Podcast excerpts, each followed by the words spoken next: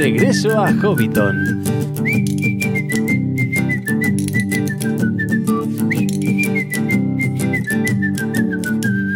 Saludos amigos hobbits y pueblos libres de la Tierra Media y bienvenidos a Regreso a Hobbiton, el podcast de la Sociedad Tolkien Española.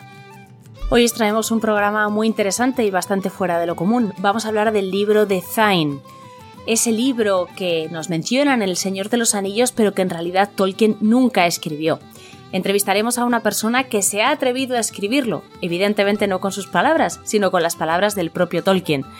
Entraremos en detalle y os contaremos cómo ha hecho él para componer este curioso libro. Es un viaje fantástico a través de la obra de Tolkien que requiere muchísimo conocimiento, leer, reescribir, vamos, un trabajo muy parecido al que hizo Christopher Tolkien cuando editó el trabajo de su padre, pero desde luego desde el punto de vista de un amante de la obra de Tolkien y con todo el respeto del mundo. También, por supuesto, hablaremos con Eleder. Si en el episodio anterior nos enseñó a componer nuestro nombre en Quenya, esta vez lo hará en Sindarin. También haremos una visita a la biblioteca de regreso a Hobbiton con la píldora bibliográfica. Desgraciadamente no podremos ofreceros la lectura de cuentos habitual en la sala del fuego, porque bueno, las personas que se encargan están con otras tareas más importantes de la saga realidad, eh, concretamente oposiciones, así que nada, desde aquí les mandamos mucho ánimo y un beso, que sabemos que eso es duro.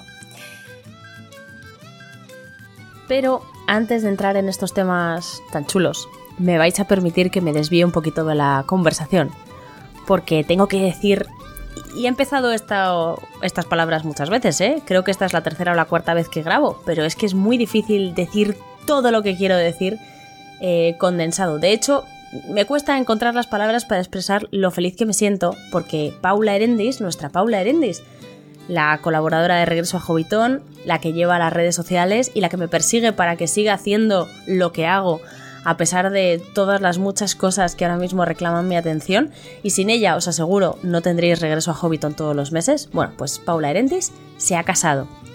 Y estoy súper feliz por ella porque sé que está encantada y además porque ha encontrado una persona que es capaz de corresponder un amor como el que solo Paula puede sentir, porque los que la conozcáis en persona debéis saber ya dos cosas.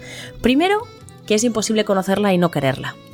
Y segundo, que Paula tiene un corazón enorme donde cabe mucha gente y que cuando quiere, quiere muchísimo, muchísimo. Paula no es de medias tintas. Eh, Paula cuando quiere, quiere un montón. Y me alegra que haya encontrado una persona que la quiera en la misma medida. Y se nota, se nota en cómo se comporta con ella, en las cosas que hace por ella, en cómo la comprende, cómo la respeta y cómo la acepta tal como es. Que al final de esto va el amor, ¿no? De querernos a nosotros mismos y que los demás nos quieran como nosotros somos. A mí me costaba pensar, la verdad, eh, siendo completamente honesta, que pudiera existir una persona merecedora de Paula, porque para mí es como una hermana, la quiero muchísimo. Ya lo sabéis, siempre digo que es mi Sam, y yo no habría llegado a ningún sitio, desde luego no habría llegado hasta aquí, sin mi Sam.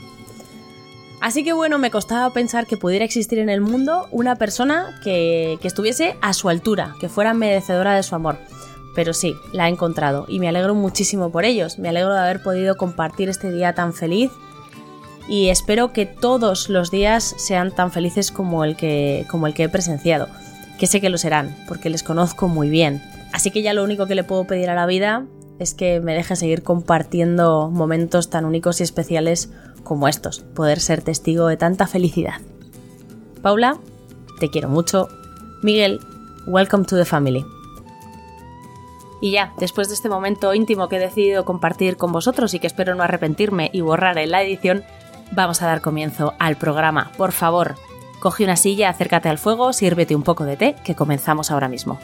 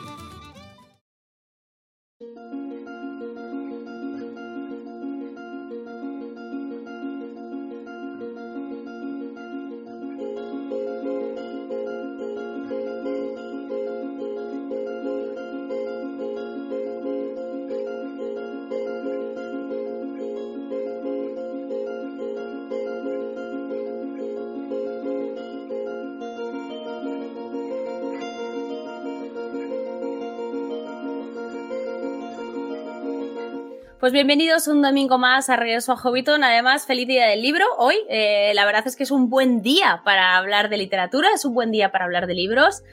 Y, bueno, pues empezamos este programa que, vamos a hablar de algo que personalmente no conocía y me parece extraordinario este trabajo. Seguramente a vosotros también os lo parecerá. Me acompaña Pedro y vamos a reconstruir Arda. Bienvenido a Regreso a Hobbiton, Pedro, ¿qué tal? Vamos, muchas gracias. Es, si hace un año o dos años me dicen que tengo que estar aquí hablando contigo, no me lo puedo creer. es increíble.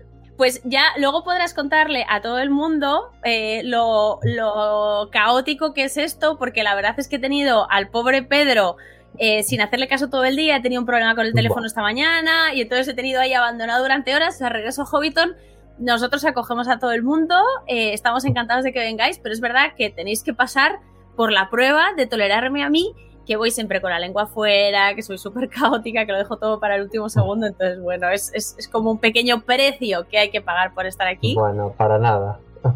Bueno, pero a cambio eh, nos traéis temas fantásticos y el de hoy la verdad es que me alucina. A mí, me como me ha costado un poco entenderlo así de primeras, si te parece, voy a explicarlo como para rubias, que es lo que he necesitado yo para que todo el mundo sepa de qué vamos a hablar hoy.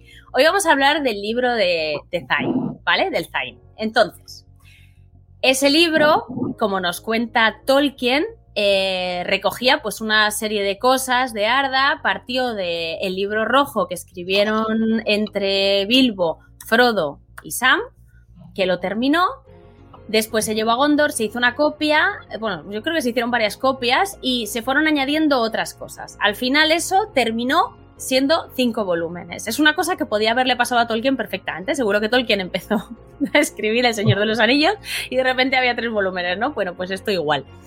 Entonces, eh, Tolkien nos habla de esto en su obra, pero el caso es que no lo tenemos escrito. Es decir, eh, Tolkien nunca se puso a escribir el contenido de este libro que, mm, que nos habría venido genial para que ahora Minotauro pues, eh, nos lo vendiese en un paquete de cinco volúmenes súper bonito y sacase ediciones coleccionables y especiales con ilustraciones de Alan Lee de todo el mundo y nosotros tuviéramos un volumen más en la estantería. Pero el caso es que no, no ocurrió eso. Entonces, lo que tú has hecho es decir, bueno, tal y como nos cuenta Tolkien, o sea, por, lo que nos cuenta Tolkien que este libro contenía, ¿cómo, estarías, ¿cómo sería? Y has cogido los propios textos de Tolkien, o sea, no te has inventado nada, te has basado completamente en sus textos y has hecho una reconstrucción de esto, como en su día Christopher Tolkien hizo con el Silmarillion. Tolkien no dejó un Silmarillion escrito, pero Christopher Tolkien, bueno, cogiendo los textos de la manera que a él le pareció más coherente, pues hizo una limpieza, una curación y nos presentó el Silmarillion. Vale, tú has hecho lo mismo con este libro. La diferencia es que Christopher se apellida Tolkien y entonces lo pudo publicar, pero tú no te apellidas Tolkien y entonces no lo puedes publicar porque hay ahí un tema de derechos importante que hay que tener. Muy importante. Muy, importante. mucho cuidado con la Tolkien Estate. Mucho cuidado, mucho cuidado porque además hace, hace unos días hemos tenido la, noticia de ese fanfic que ha demandado a la Tolkien Estate y a Amazon, bueno, el típico lío ridículo que no sabes si es del mundo today. Entonces, bueno, tema de derechos, esto no se puede publicar y tú además ya lo sabías. O sea, esto lo hiciste para ti, porque te, porque te apetecía, en plan hobby, como, bueno, pues voy a hacer esto porque me apetece. Mi vicio secreto, como yo lo llamo. Exacto, el vicio secreto. Pero lo que sí que es interesante es saber cómo lo has construido. Esa versión que tú te hiciste, o sea, no vamos a, no se va a publicar eso, pero sí que se va, sí que se publica cómo hiciste tú ese trabajo, qué textos escogiste, qué tuviste en cuenta, qué no. Entonces, es básicamente reconstruyendo Arda, que es el libro que tú has publicado con una editorial que, casi, casi, casi pertenece a la Sociedad Tolkien Española. Porque... es importantísimo. Es importantísimo lo que está haciendo Legendaria. Sí, sí, Legendaria la verdad es que se está aportando fenomenal, fenomenal. Y bueno, pues Legendaria ha publicado Reconstruyendo Arda, que es este trabajo de reconstrucción que tú hiciste. Y de eso vamos a hablar aquí, del trabajo de reconstrucción. Mm. Vale. Yo quería. Ah, Dale, dale, dale. Sí, sí, sí, ya, ya, es todo tuyo. Claro, quería simplemente dar eh, las pinceladas de, mm, de, por qué, de por qué empecé con esto y de dónde salió el libro de Reconstruyendo Arda, que fue a, través de, bueno, de una aquí te pillo que te mato. Y gracias, por supuesto, a la Sociedad Tolkien Española, porque sin la Sociedad Tolkien Española eh, esto no hubiera sido, no hubiera sido así. Eh, gracias a Eric Duin, gracias a nuestro querido que debe de estar por ahí escuchándonos, aunque no quiere que le, que le diga nada más, más allá de la, de la cuenta, eh, José María Miranda Boto el que fue el que me dijo, oye, eh, ¿por qué no puedes eh, escribir ¿Cómo lo hiciste? Ya que no lo puedes, ya que no lo puedes publicar eso, o sea, que es impublicable, ¿por qué no? Y bueno, dije yo, bueno, pues no sé, voy a intentarlo, a ver. Y fui hilándolo, hilándolo y bueno, pues eh, así quedó. Eh, el caso es que, mm, como también dice eh, un amigo Juan Whitehill, que también es de la Sociedad Tolkien Española, este libro es como, la, como una especie de la punta del iceberg, ¿no? O sea, es lo único que se puede ver, porque lo que está debajo del agua es lo que no se puede ver, ¿no?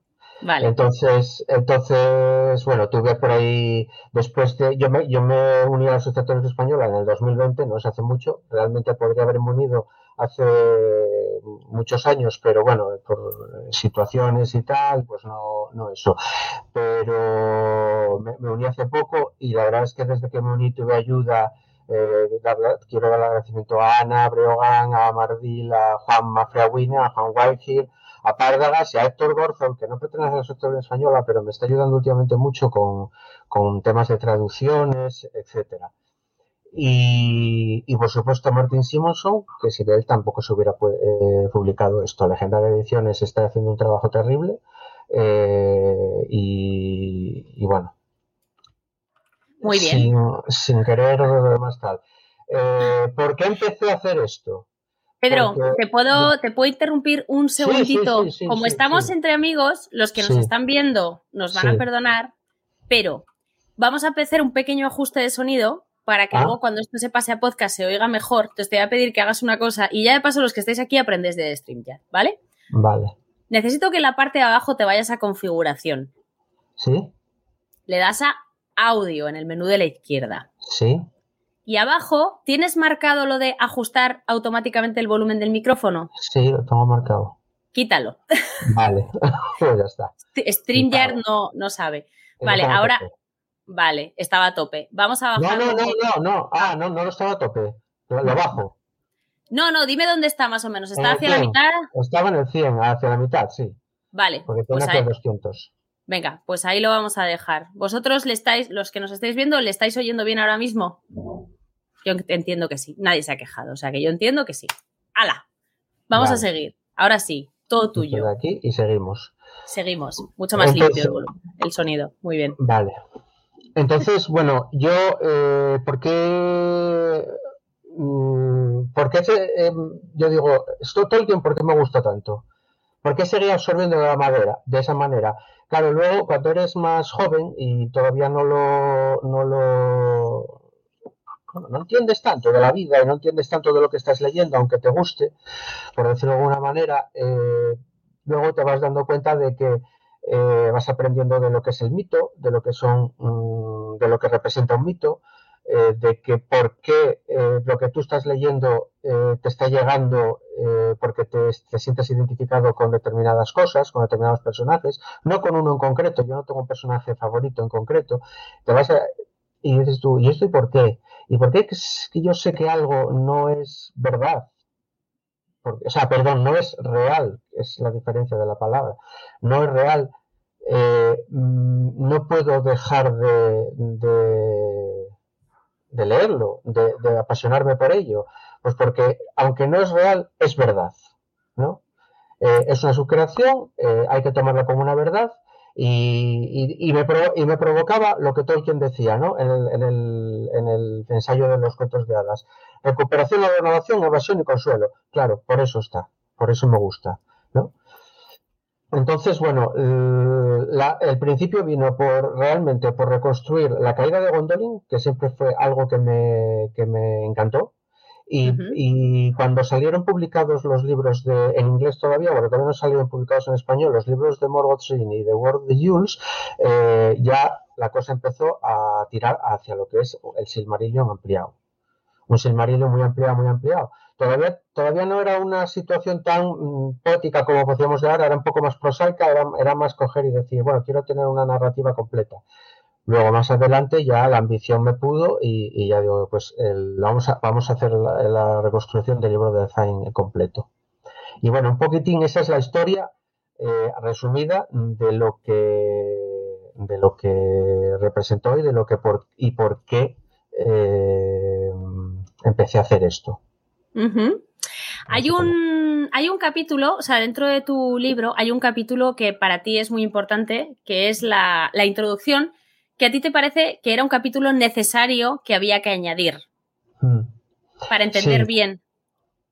Sí, porque yo lo que quería, lo que quería eh, mostrar es por qué Tolkien, eh, por qué Tolkien empezó a escribir una metodología, básicamente, ¿no? todo, todo, el mundo lo sabe, porque yo creo que todos los que estamos aquí, o la gran mayoría de los que estamos aquí, sabemos la biografía de Tolkien y sabemos por qué, cómo empezó. Es decir, el, famoso eh, quería dedicarle una mitología a Inglaterra, ¿eh? Eh, que su principal fuente de inspiración en contenido y forma probablemente haya sido el, el Caleb que luego, ahora últimamente, pues bueno, se, vio que, básicamente podría, eh, el trabajo que, hizo Elias Lorroth con el Caleb Alafinés, eh, estudios posteriores dijeron que era algo parecido a lo que a lo que hice yo. No sé si desde el punto de vista de Lea Rondon y se inventaron cosas, yo en mi caso no, no me invento nada, eh, pero que en vez de llamarle folklore finlandés, le llamaron fake lore finlandés. Eh, porque, claro, los runos, las partes, pues estaban hiladas, pero, pero probablemente venían de partes distintas. Bueno, básicamente lo que yo pretendo con esto, porque hablaré luego de, lo que son el método de, transmisión y, el, y, la, y las fuentes de tradición, ¿no? Eso ya lo, lo, lo profundizaré un poquito más tarde con otras fuentes distintas como el, el Mabinogion eh, de esto céltico, eh, galés, eh, que, estaba, que estaba extraído principalmente de unos libros que nos sonarán, porque de cara al futuro nos sonarán, como era el Red Book of Hergest, el libro rojo de Hergest, o el libro blanco de Riddich, ¿no? Y hay otros, el libro de, de, de, el libro amarillo de, de, Lecan, no sé, unos cuantos, ¿no? Todo eso evidentemente algo tuvo que algo tuvo que, influirle no pero bueno básicamente yo lo que quiero es eh, lo que quería era un poco eh, centrarme en eso. Eh, de, alguna manera el propio Tolkien tuvo, el propio Tolkien tuvo en, la cabeza hacer algo parecido mm, a esto no cuando quiso reconstruir la historia del o a su manera cuando quiso reconstruir la historia de Sigurd y Gudrun, cuando cuando quiso reconstruir parte de la historia de la muerte de Arturo, ¿no?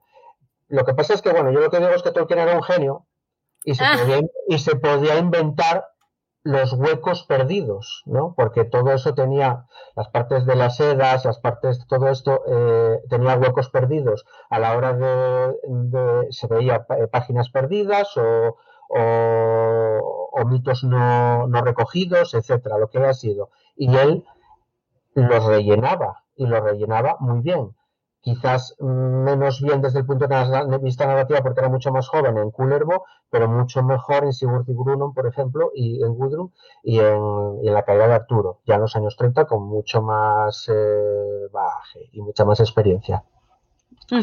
Y luego, claro, el significado del mito para Tolkien, eh, que, se, que ya lo hablasteis con, con de, una manera mucho más profunda con ellos eh, cuando, lo, cuando lo entrevistasteis, eh, cuando se habló de la influencia de Owen, Barfield eh, con su Poetic Fiction, que ya lo había leído él antes, que ya llegó yo lo que estoy, yo, mi teoría o lo que yo pienso es que realmente el significado del mito ya estaba presente en Tolkien. Quizás sus cuentos perdidos, que era lo, que antes había escrito, eh, claro, tienen un contenido más férico, es mucho menos, eh, em, bueno, mucho más, mucho menos elevado, por decirlo de alguna manera, porque yo puedo, eso se podría matizar un poco, eh, pero, pero el mito estaba ahí, porque realmente la historia que se cuenta en los cuentos perdidos, eh, en las líneas básicas básicas, nunca varió.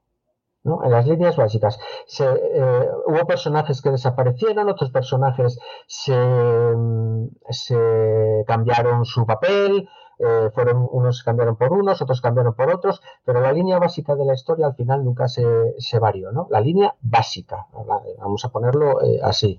Y entonces el concepto de mito de la Splinter Light todo eso que, él, le influenció y que cogió a través de Poetic Diction de, de Owen Barfield, que luego devino en su ensayo, eh, en, la parte en la parte teórica, con su ensayo sobre los cuentos de hadas, y en la parte práctica, eh, con, su, los, con su extraordinario poema Mizopoella, y ya con la, obra magna de Tolkien, que es El Señor de los Anillos, evidentemente eso tuvo su influencia, eh, pero yo creo que ya estaba dentro de él, ¿no?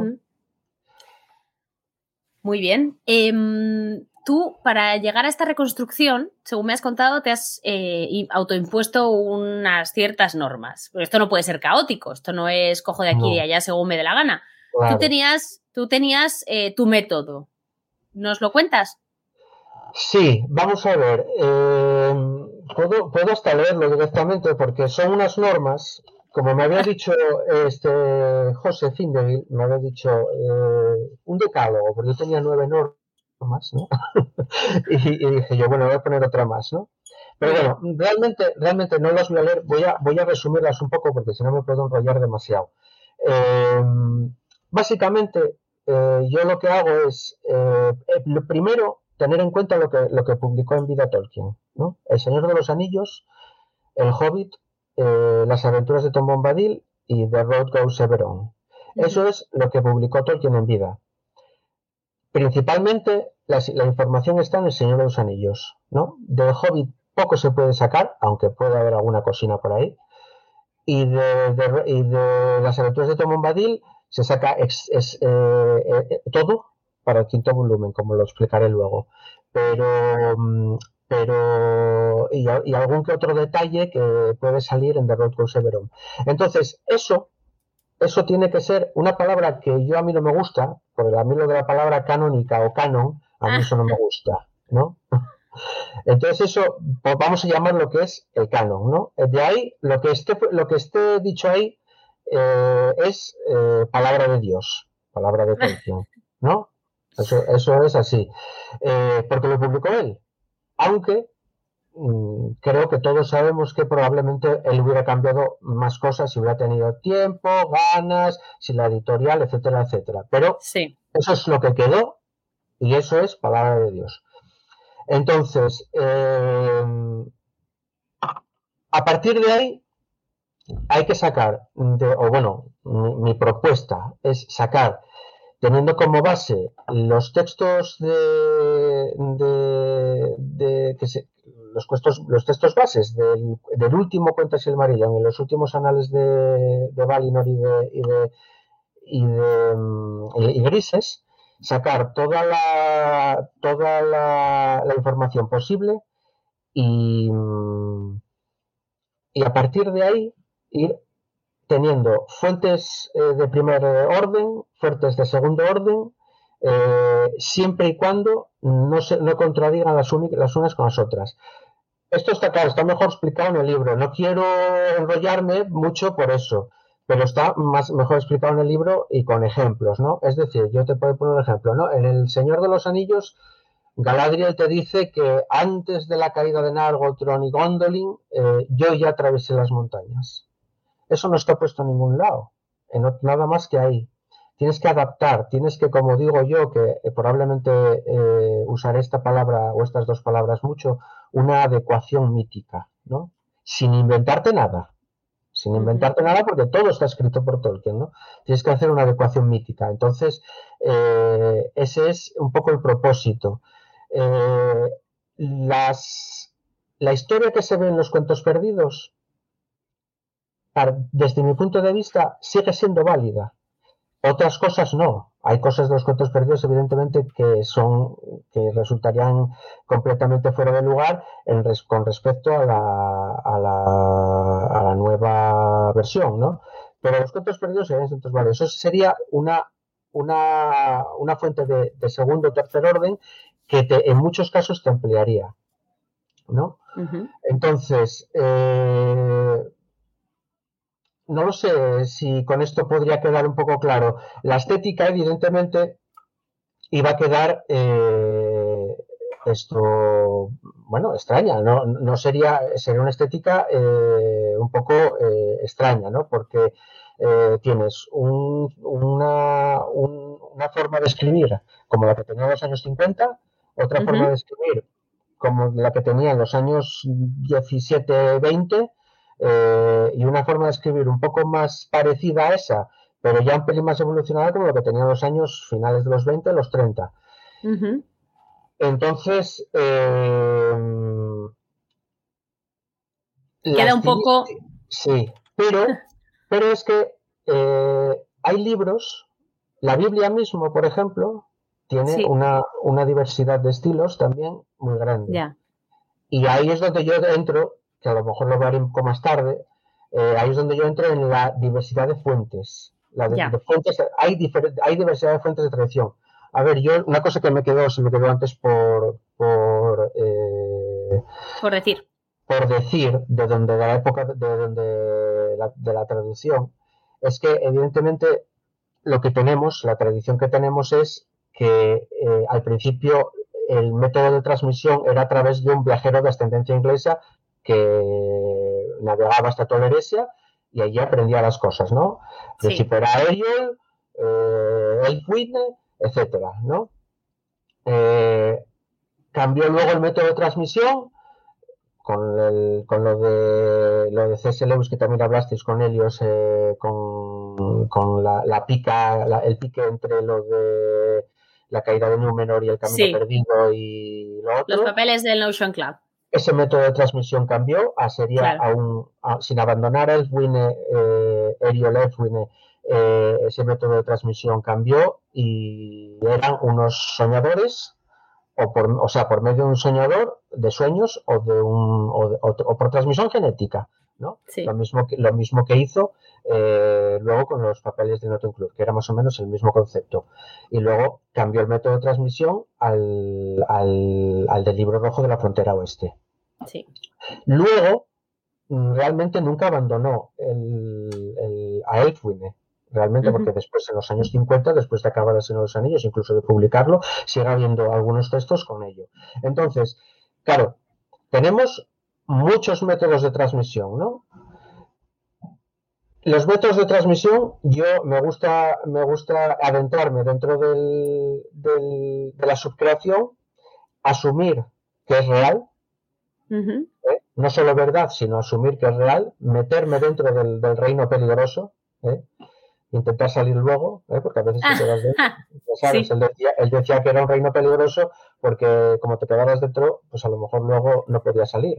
Con trampas para los incautos o algo así, ¿no? Una cosa. Sí, bueno, claro, todos las hadas y los elfos te ponían trampas para, para dejarte. Eh, entonces. ¿Habéis oído eso? Como, esa, como esa. ¿Habéis oído eso? He flipado un poco, no sé si es arriba o. Bueno, me voy a mutear y tú sigues, así no te molestan. Vale, no, no, no, que no, que a mí no me molesta para nada.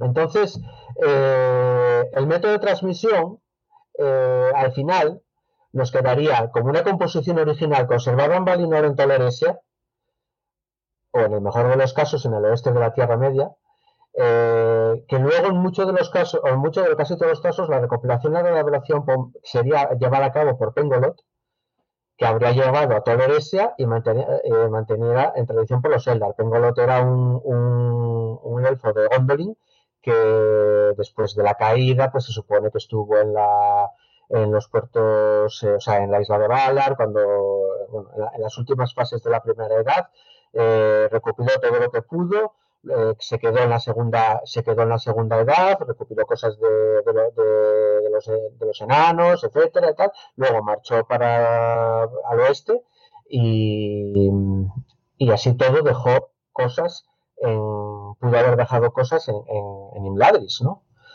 Eh, pero eh, ese, conocimiento se podría haber, eh, haber estado en Toleresia, que Toleresia los, llevaban antes de la caída de Númenor a Númenor.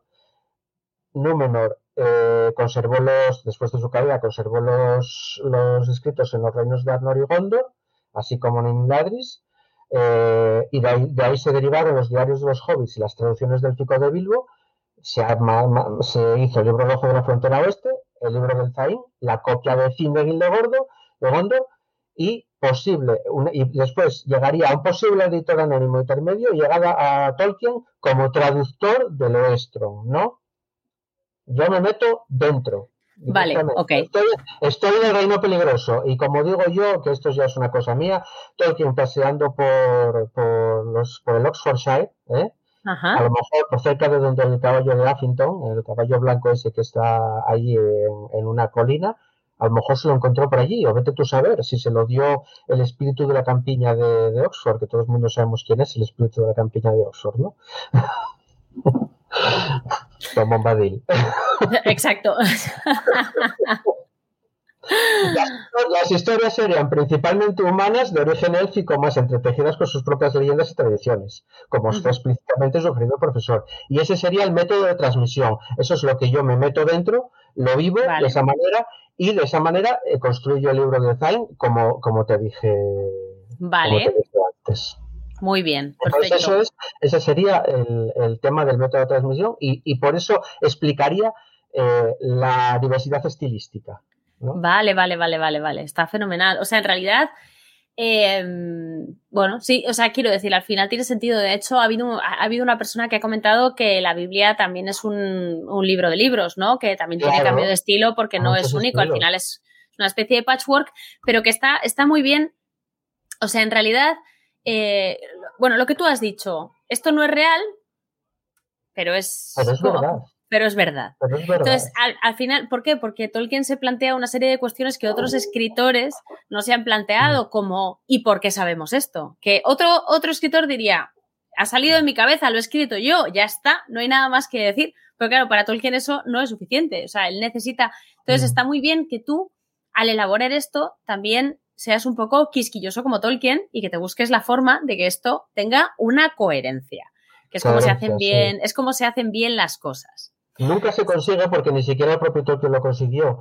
Pero bueno, es muy difícil. Lo busco como, como vamos, al, milímetro. Y cada día, cada día que pasa, eh, que tengo tiempo o que alguien, alguien me da algún feedback, lo busco y, hago como Tolkien, como hizo con, con, Smith cuando él empezó, cuando Smith le preguntó eh, ¿y de qué trata esto de Arendil? Eh, de Arendel, de aquella. Y dice, espera, voy a intentar averiguarlo, en vez de inventármelo, voy a intentar averiguarlo. Yo lo que tengo que coger son todos los libros de la historia de la Tierra Media e intentar averiguarlo. Claro. No, y es, en realidad es un trabajazo. Están diciendo por aquí en el chat que, que, eh, es difícil entender y apreciar tu trabajo sin saber todo lo que hay detrás de la publicación de este libro, pero yo mm. creo que sí nos podemos hacer una idea. Mira, ya solo con el hecho de, haber, de tener que leértelo todo y ordenarlo, a mí me parece que tiene un mérito alucinante, porque... Llevo muchos años, ¿eh? claro, pero que soy yo preparando un vídeo de ocho minutos y, mm. y me enredo un montón, porque al final hay... Con Tolkien pasa que hay muchísimo escrito, muchísimo, muchísimas versiones de una misma historia, eh, las posibilidades de que te dejes algo de meter la pata son altas. Y las posibilidades de que haya alguien que te siga con asiduidad o que vea tus vídeos o escuche tus audios o tal y lo sepa y sepa que has metido la pata son también altísimas. O sea, los, los amantes de la obra de Tolkien eh, es que se lo saben todo. O sea, es muy difícil. De verdad, es muy difícil. Yo lo paso mal. Yo cada vez que, yo cada vez que lo, eh, lee, eh, o, bueno, le doy alguna opción para alguien que sé, que sabe, eh, me parece muy importante porque, bueno, aparte yo no tengo ningún tipo de... Decir, pretensión, ¿no? no, ni pretensión, ni, ni, nada. Es un proyecto, o sea, perdón, es una propuesta y, y yo es que, claro, eh, mm, algo que tenía previsto también decir yo es que esto realmente me gustaría eh, que esto habría sido, que hubiera sido un proyecto multidisciplinar. Esto necesita, claro, lo hice yo solo porque, bueno, yo sé que hay, sé que hay, por ejemplo, yo, eh, otra de los agradecimientos que también tenía que hacer es que hay una página web que se llama The Barrow Downs Discussion Forum, que están haciendo algo parecido. Lo que pasa es que con una estructura no se dedican simplemente a lo que serían los tres libros de las traducciones del Elficón, una estructura del libro de Zain pura. Y, la estructura es completamente distinta a la mía. Yo te dije, en su, te dije hace por la mañana, no me acuerdo cuándo fue, te dije que el, índice, el índice del libro eh, no es un índice en sí. lo que es el prólogo, agradecimientos, estructura, esto, introducción, etcétera, hasta ahí podríamos llamar. Pero el otro es, es el esqueleto, y ese esqueleto es muy importante, porque es la forma en que te guía, ¿no? Y la forma, eh, yo, hay gente que se lo, por ejemplo, estos del, del Battle Downs, pues lo hacen de una forma lineal. La historia es lineal, ¿no? Cogen el, eh, cogen la, la, cuenta de años y te hacen la historia lineal. Sin embargo, yo así no me gusta, porque a mí me parece que Tolkien, la idea de Tolkien era tener un Silmarillion, entre comillas, que es una reducción, y luego tener por otro lado, los tres grandes cuentos, que claro, tendrían que haber sido, si él hubiera seguido viviendo y hubiera seguido, no, hubiera seguido, eh, hace poco John Garth eh, dio una, puso una, es una anécdota, ¿no? Que a Tolkien en el año 1911 en, las, calificaciones le dijeron que era very lazy. Very lazy, digo yo. Claro, por eso no acabó. Por eso no digo Ben Lazy. Era un vago. ¿No? Joder, va a decirle a Tolkien que era Ben Lazy. Pero bueno, se lo puse, lo, lo, está, ¿no? Entonces, si hubiera seguido, eh, pues no, ya, ya me perdí, la verdad. Estabas hablando de lo que estaban haciendo en esa página que lo estaban intentando hacer lo, lo, mismo que ah, tú, pero de, forma lineal, con la cuenta de los años, y a ti no te gustaba esa linealidad. Eso, porque él, tenía una estructura. Él, había dicho que, bueno, como explicaré luego si cuando lleguemos un poco a, la estructura de los, de los volúmenes, cuando tú quieras. Eh, esto, que era un poco eh, con, con, unos trabajos específicos, ¿no? Unas formas específicas. Y bueno, yo lo que quería en esto era mostrar una, primero, una adecuación mítica, a veces mostrada por el autor, ¿eh? porque realmente algunas veces Glorfindel eh, tenía que saber, tenía que saber si quién era Glorfindel, y eso, y eso que hizo, que hizo, eh, que hizo Tolkien a, los últimos años, buscando a ver quién era Glorfindel, era una adecuación mítica de su personaje. Quería, él quería saber quién era ese Glorfindel, si era el mismo de la caída de Gondolin, o si era, y tal, etcétera, ¿no? Eso es una adecuación mítica para mí, o sea, es como lo llamo yo. Eh, de esa misma manera, yo quiero a veces eh, hacer la adecuación mítica, pero, pero muchas veces no se ve. Es decir, tú haces, tú haces el texto, coges, coges esta frase de Tolkien, la pones aquí, para intentar, intentar hacer una adecuación mítica que aunque no la puedas, eh, aunque no la puedes explicar, porque si la estuvieras explicando me estaría saltando las reglas, me estaría inventando algo yo, y eso no, lo quiero, no lo quiero hacer. O sea, para mí eso está prohibidísimo. Eh, y, luego, pues mostrar el marco de transmisión verosímil dentro de lo que Tolkien nos dejó. Eh, para hacer ver la cadena de autoría antes mostrada como válida. Toda esa, esa cadena de autoría que os mostré antes como válida. Eso fue lo que Christopher Tolkien lamentó no haber hecho en el Silmarillion del 77 ¿eh? y de alguna manera se desarció con la, publicación de la historia de la Tierra Media y los cuentos inconclusos, pero sobre todo con la publicación de la historia de la Tierra Media. Porque vamos a entrar ahora en los volúmenes, vamos a contar qué tendría que contener, o sea, qué contiene cada, cada uno de los volúmenes del libro de Zain. Pero antes vamos a dejar claro y a puntualizar que tú no te has inventado, o sea, en ese libro de Zain que tú reconstruiste, tú no te has inventado absolutamente nada. No hay ni una palabra tuya más que conjunciones para que los textos casen. Sin embargo, no obstante, y además, porque, y esas cosas para enganchar. Trabajo simple de edición. Eso es, o sea, trabajo de edición que es exactamente lo mismo que hizo Christopher Tolkien. Pobre hombre, la verdad, eh, que sacrifica.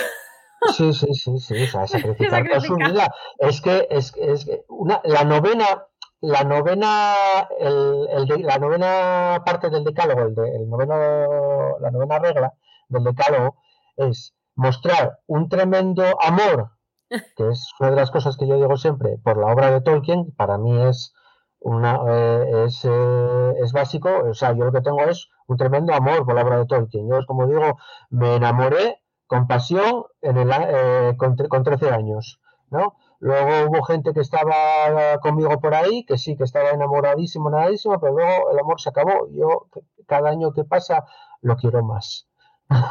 Qué romántico.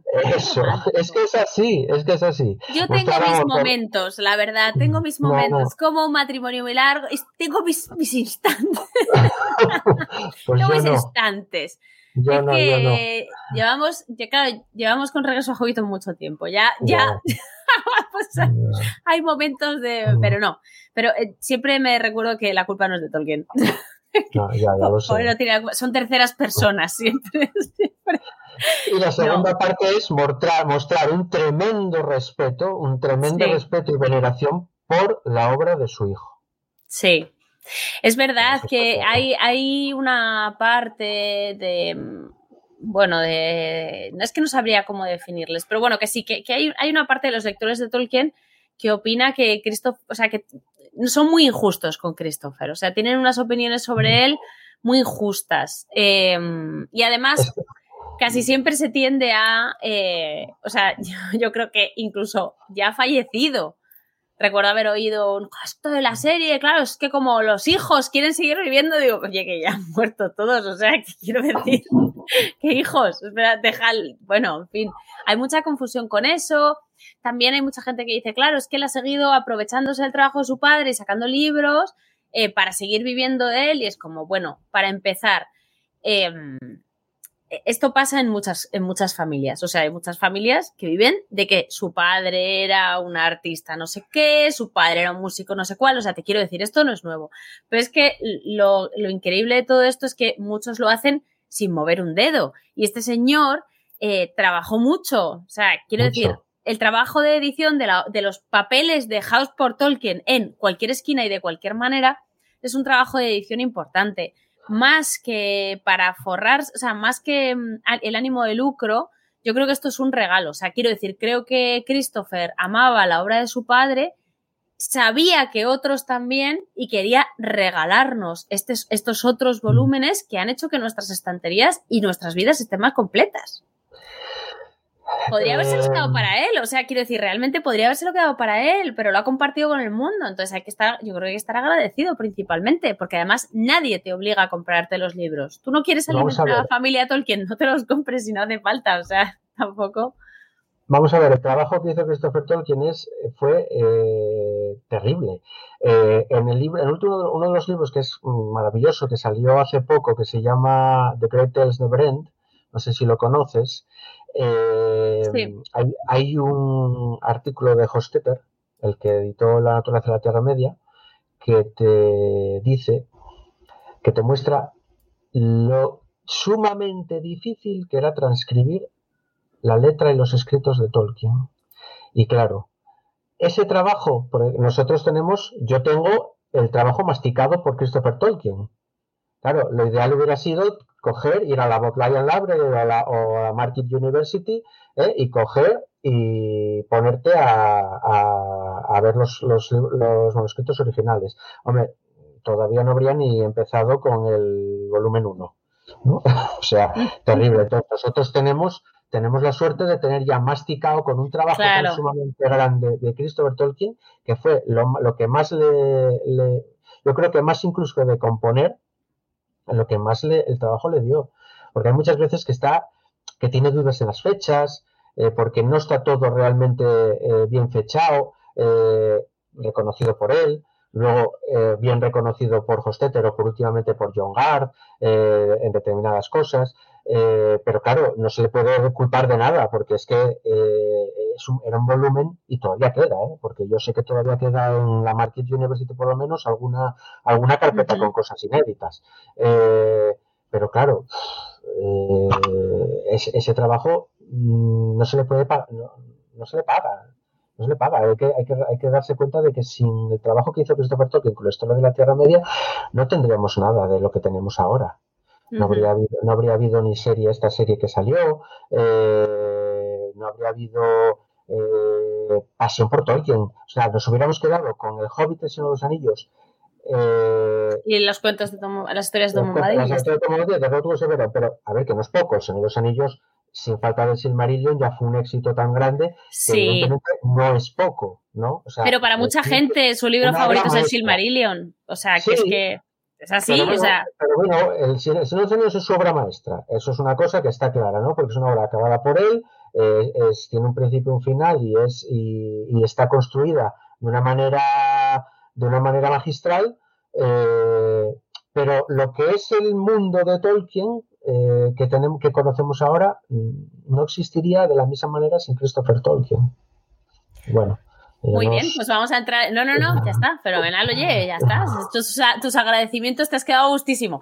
Vamos a entrar en, el, en, el, en los volúmenes. Hay cinco volúmenes, ¿no? Del libro de Zain. Cinco volúmenes. Cinco volúmenes. Pero, sí, sí, pero. pero lo que te decía antes del volumen cero, en, dentro de lo que. Es verdad. De lo que. Eso. Eh, yo, son cinco volúmenes, ¿no? Yo los lo, lo yo incluí un volumen cero, lo llamo así, porque eh, me parecía que lo que quería era, yo, bueno, mi intención lo que eh, era que si tú querías ponerte a leer el libro de Zayn de principio a fin, tuvieras las mínimas mínimas introducciones posibles, sin notas, sin nada. Bueno, hay notas, hay notas, pero que son notas del, del recopilador. Sigo metiéndome dentro de la dentro del reino peligroso, ¿vale? Hay notas del recopilador traducidas por Tolkien al oestro, del oestro, ¿no? ¿Eh? Eh, pero, eh, pero no notas diciendo, bueno, esto es así, esto es así, de, o sea, del editor, de nada. Entonces, con la mínima introducción posible. Entonces, yo lo que quería era hacer, primero un volumen que yo llamo cero, introductorio. Sí. Mm, que, también podría eh, hablar de la toma de decisiones en cuanto a cambio de nombres, respuesta eh, que tenía que tener eh, esto, perdón, me estoy yendo un poco de las ramas, eso es lo que quiero decir luego así. para, que, para que se pueda mostrar a Tolkien como un traductor de la obra encontrada, mostrarlo como un traductor de la obra encontrada. ¿Vale? vale. peligroso. Hacer de, sus, de su subcreación algo real a la vez que como mito verdadero. ¿Vale? Mi propuesta buscaría reconstruir el libro de Zain. Es indiscutible que hay partes de la obra donde Tolkien entró en la obra, cruzó la cuarta pared, ¿no? Como me decía Zindegil, cruzó la, la cuarta pared, hacía inclusión dentro de la obra y eso, claro, tendría que estar considerada eh, fuera, ¿no? Entonces yo eso es lo que quería meter aquí, ¿no?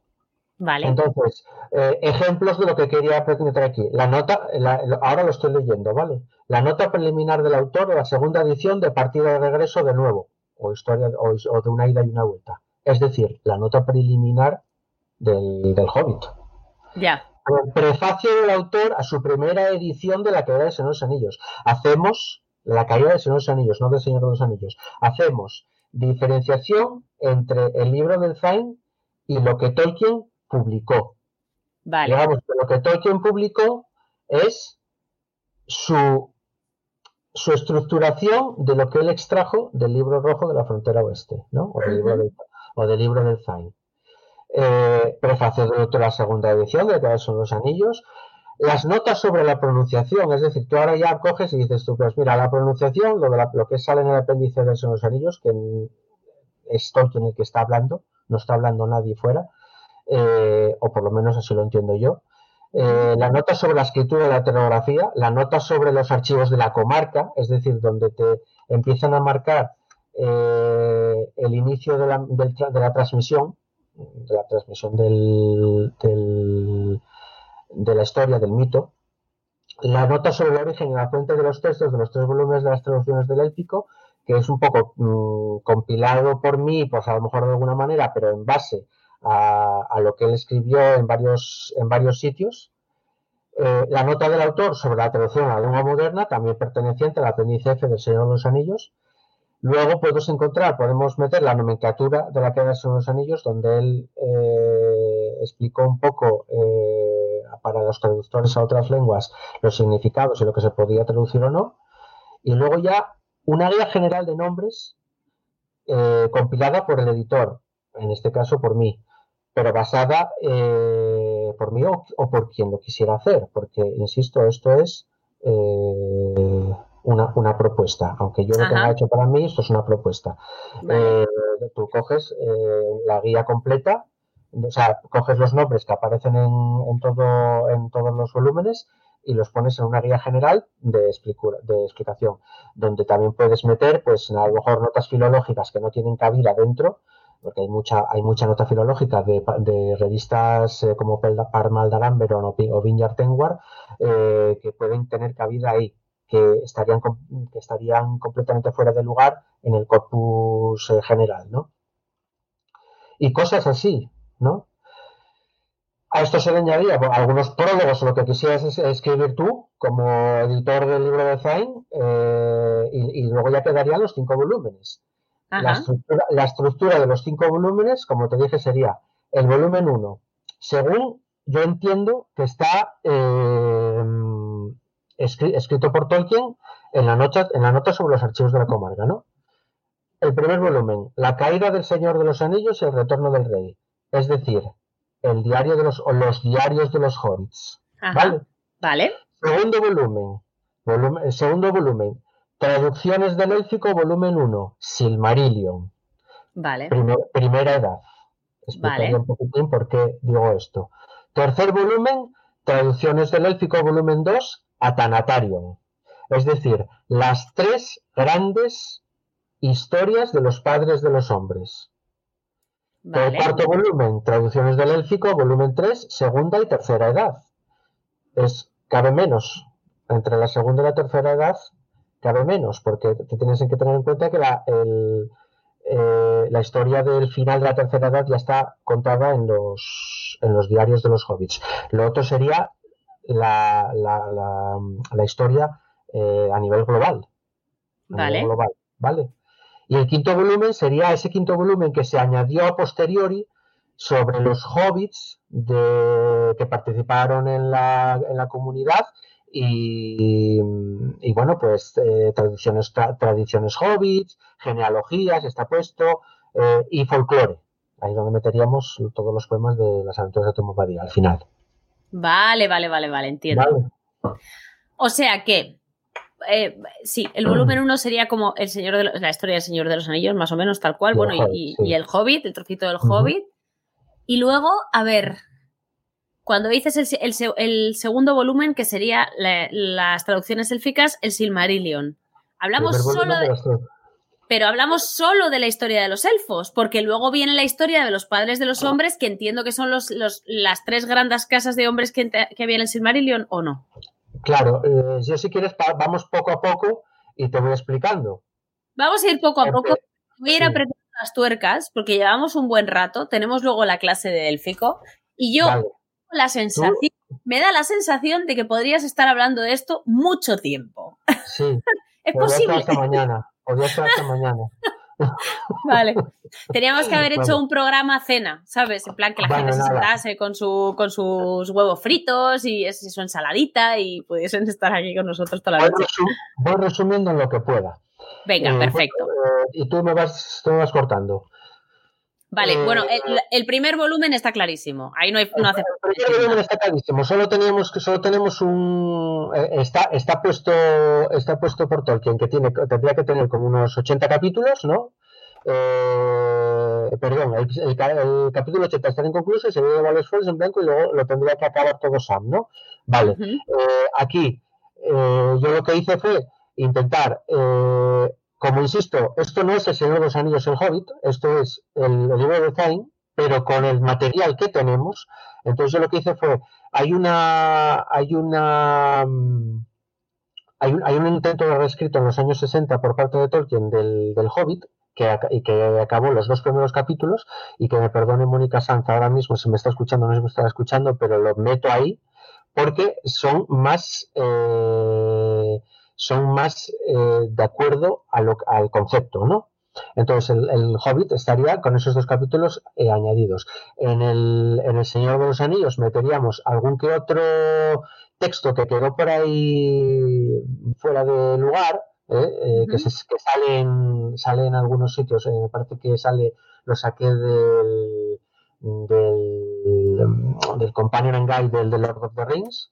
Y por supuesto metería el epílogo.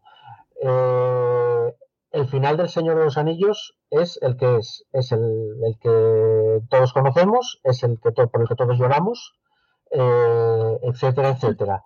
Pero el mismo Tolkien en una carta dijo que a él le faltaba, a él le faltaba algo que, estaba un poco resuelto con el epílogo. Y entonces yo, eh, el epílogo, el epílogo como, como esto es el libro de Zain, el epílogo tiene que estar. ¿No? Que luego Tolkien haya cogido y haya dicho, bueno, pues voy a acabarlo aquí, ¿no? Eh, pero el epílogo tiene que estar. Y yo también digo que, claro, eh, las últimas palabras del epílogo también provocan lágrimas, sobre todo para aquellas personas que, estén un poco avezadas con la obra de Tolkien. ¿no? Porque cuando dice entraron y se han cerrado la puerta, pero, pero incluso mientras lo hacía yo de repente, profundos y agitados, el suspiro y el murmullo del mar sobre las costas de la Tierra Media. Eso es también un poco lacrimógeno, ¿no? Cuando lo lees con el concepto, con el contexto y cuando sabes, cuando estás avezado en el mundo de Tolkien y sabes de qué va, ¿no? Pero bueno, el, primer volumen acabaría así. Vale. Y, no, le vamos a, bueno, metería las imágenes de Tolkien y todo eso, y no le vamos a dar más vueltas al Acabaría así, venga. Segundo volumen. Segundo volumen es el marino. solo con este volumen podremos estar hasta mañana. Pero bueno, pues nada. Es bien sabido que Tolkien nos dejó claro cómo le hubiera gustado presentar por la ubicación a total de su, de, su, legendario, ¿no? Porque él quería tener la ansiada eh, consistencia interna de la realidad, ¿no? Que es lo que estamos hablando, ¿no? Tener ser todo verosímil, un mito eh, eh, verosímil. hubo un momento en el que él, sobre todo al final, al final de la de, escribir El Señor de los Anillos, como hacia el 48 escribió una nueva versión de la, de la, de la música de los Ainul, la, la Ainul Lindale, eh, Punto Redondo, ¿no? Eh, claro, con eso mm, estaba haciendo algo que, que, hubiera sido devastador, ¿no? Entonces, ¿qué es lo que, qué es lo que pasa aquí? ¿Hubiera, eh, qué se quería? Eh, ¿Cargar su sol verde? ¿Sabes? El sol verde de, las, del, de los cuentos de hadas, del, sobre los cuentos de hadas. Es decir, tenemos que crear un sol verde que sea creíble para nosotros, ¿no? Y nosotros ya nos creemos, o él ya se, ya se había creído, que el sol y la luna venían de los árboles de luz, ¿no? Sí. Sin embargo, con esto quería cargárselo, porque ya, quería ser el... Entonces, lamentablemente, o no, vete tú a saber, eh, lo dejó de, de escribir, ¿no? Aunque bueno, luego, luego eh, lo retomó. Y entonces, bueno, así por resumir un poco, el Silmarillion, bueno, yo creo que es de rigor tomar como comparativa el Silmarillion editado y publicado por Christopher Tolkien, ¿no? Eh, con la ayuda de, de Guy Kay, con, para, sobre todo para cohesionarlo de una manera más, más novelesca, ¿no? Hay un libro de, que se llama Arda Reconstructed, del cual yo me influí a la hora de coger el libro, porque es la Arda reconstruida, que, que que te va, que te va desmontando todos los capítulos del Silmarillion del 77 eh, en las partes que hizo, ¿no? de, dónde lo sacó Tolkien, de lo que supuestamente se inventó, etcétera, etcétera. Eh, entonces, bueno, yo ese, ese libro para mí me, resultó, salió en el 2009, resultó bastante interesante, sobre todo a la hora de, de ver un poquitín eh, que reafirmarme en decir, bueno, al final yo estoy haciendo lo mismo, ¿no? Sí. Pero bueno, la estructura, propuesta del, primer volumen sería el que tendríamos, ¿no? La, la Ainulíndale, sería la primera edad, Ainulíndale, va la cuenta. Eh, el Yare o cuenta Silmarillion y unos apéndices, más las genealogías y los mapas, siguiendo un poco la estructura de, que también nos, nos ayudó Tolkien, ¿no? Entonces, en este, en esta, eh, digamos que son libros, el, el, el, el Balacuenta eh, y el, el Cuenta Silmarillion son tres libros distintos, que los se agrupan aquí porque te entienden que agruparse aquí. Son, son los que eh, son el mito de la creación y, todo lo que representa la primera edad, que es donde, lo, que, lo, que ya, lo que yo quería agrupar aquí. Entonces, mm, como yo dije, todo, lo, todo el texto que hay eh, referente al, mundo redondo, que hizo mucho, el, principio esférico con la posterior incorporación del Sol y la Luna como elementos coevos de la Tierra, eso tienes que evitarlo tienes que quitarlo de ahí. Eso sería uno de esos textos de primera fase o primera que no pueden ser que no pueden ser usados, ¿no? Porque si no, porque primero, más que nada, porque no hay desarrollo narrativo. Si hubiera un desarrollo narrativo, se podrían haber usado, pero al no haber desarrollo narrativo, tú tienes que seguir con el, con el patrón de las, del el patrón original, el patrón de la línea, como te comentaba al principio, de la línea que se inició con los cuentos perdidos. Vale. Eh, lo, lo cual no quiere decir que muchos de esos textos, si tú eliminas conceptos que recuerden al, a, lo que significa el, eh, a, lo que significa que, que, que, existía un sol mientras está pasando la narrativa eh, puedan ser válidos porque te dan mucha información sobre todo geográfica y de, y de otro tipo. Entonces en el, en el Ainulindale eh, puedes meter la, la Ainulindale general, o sea, la, la, que, la que de verdad escribió Tolkien, con la parte final de Pengoloth hablando del destino de los elfos y los hombres, que yo creo que es muy importante, que tendría que haber estado ahí, y por ejemplo, eh, Christopher Tolkien lo metió en el primer capítulo, ¿no?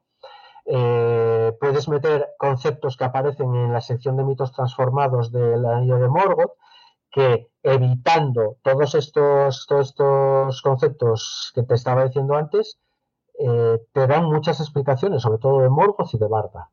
Eh, el Balacuenta sería básicamente parecido.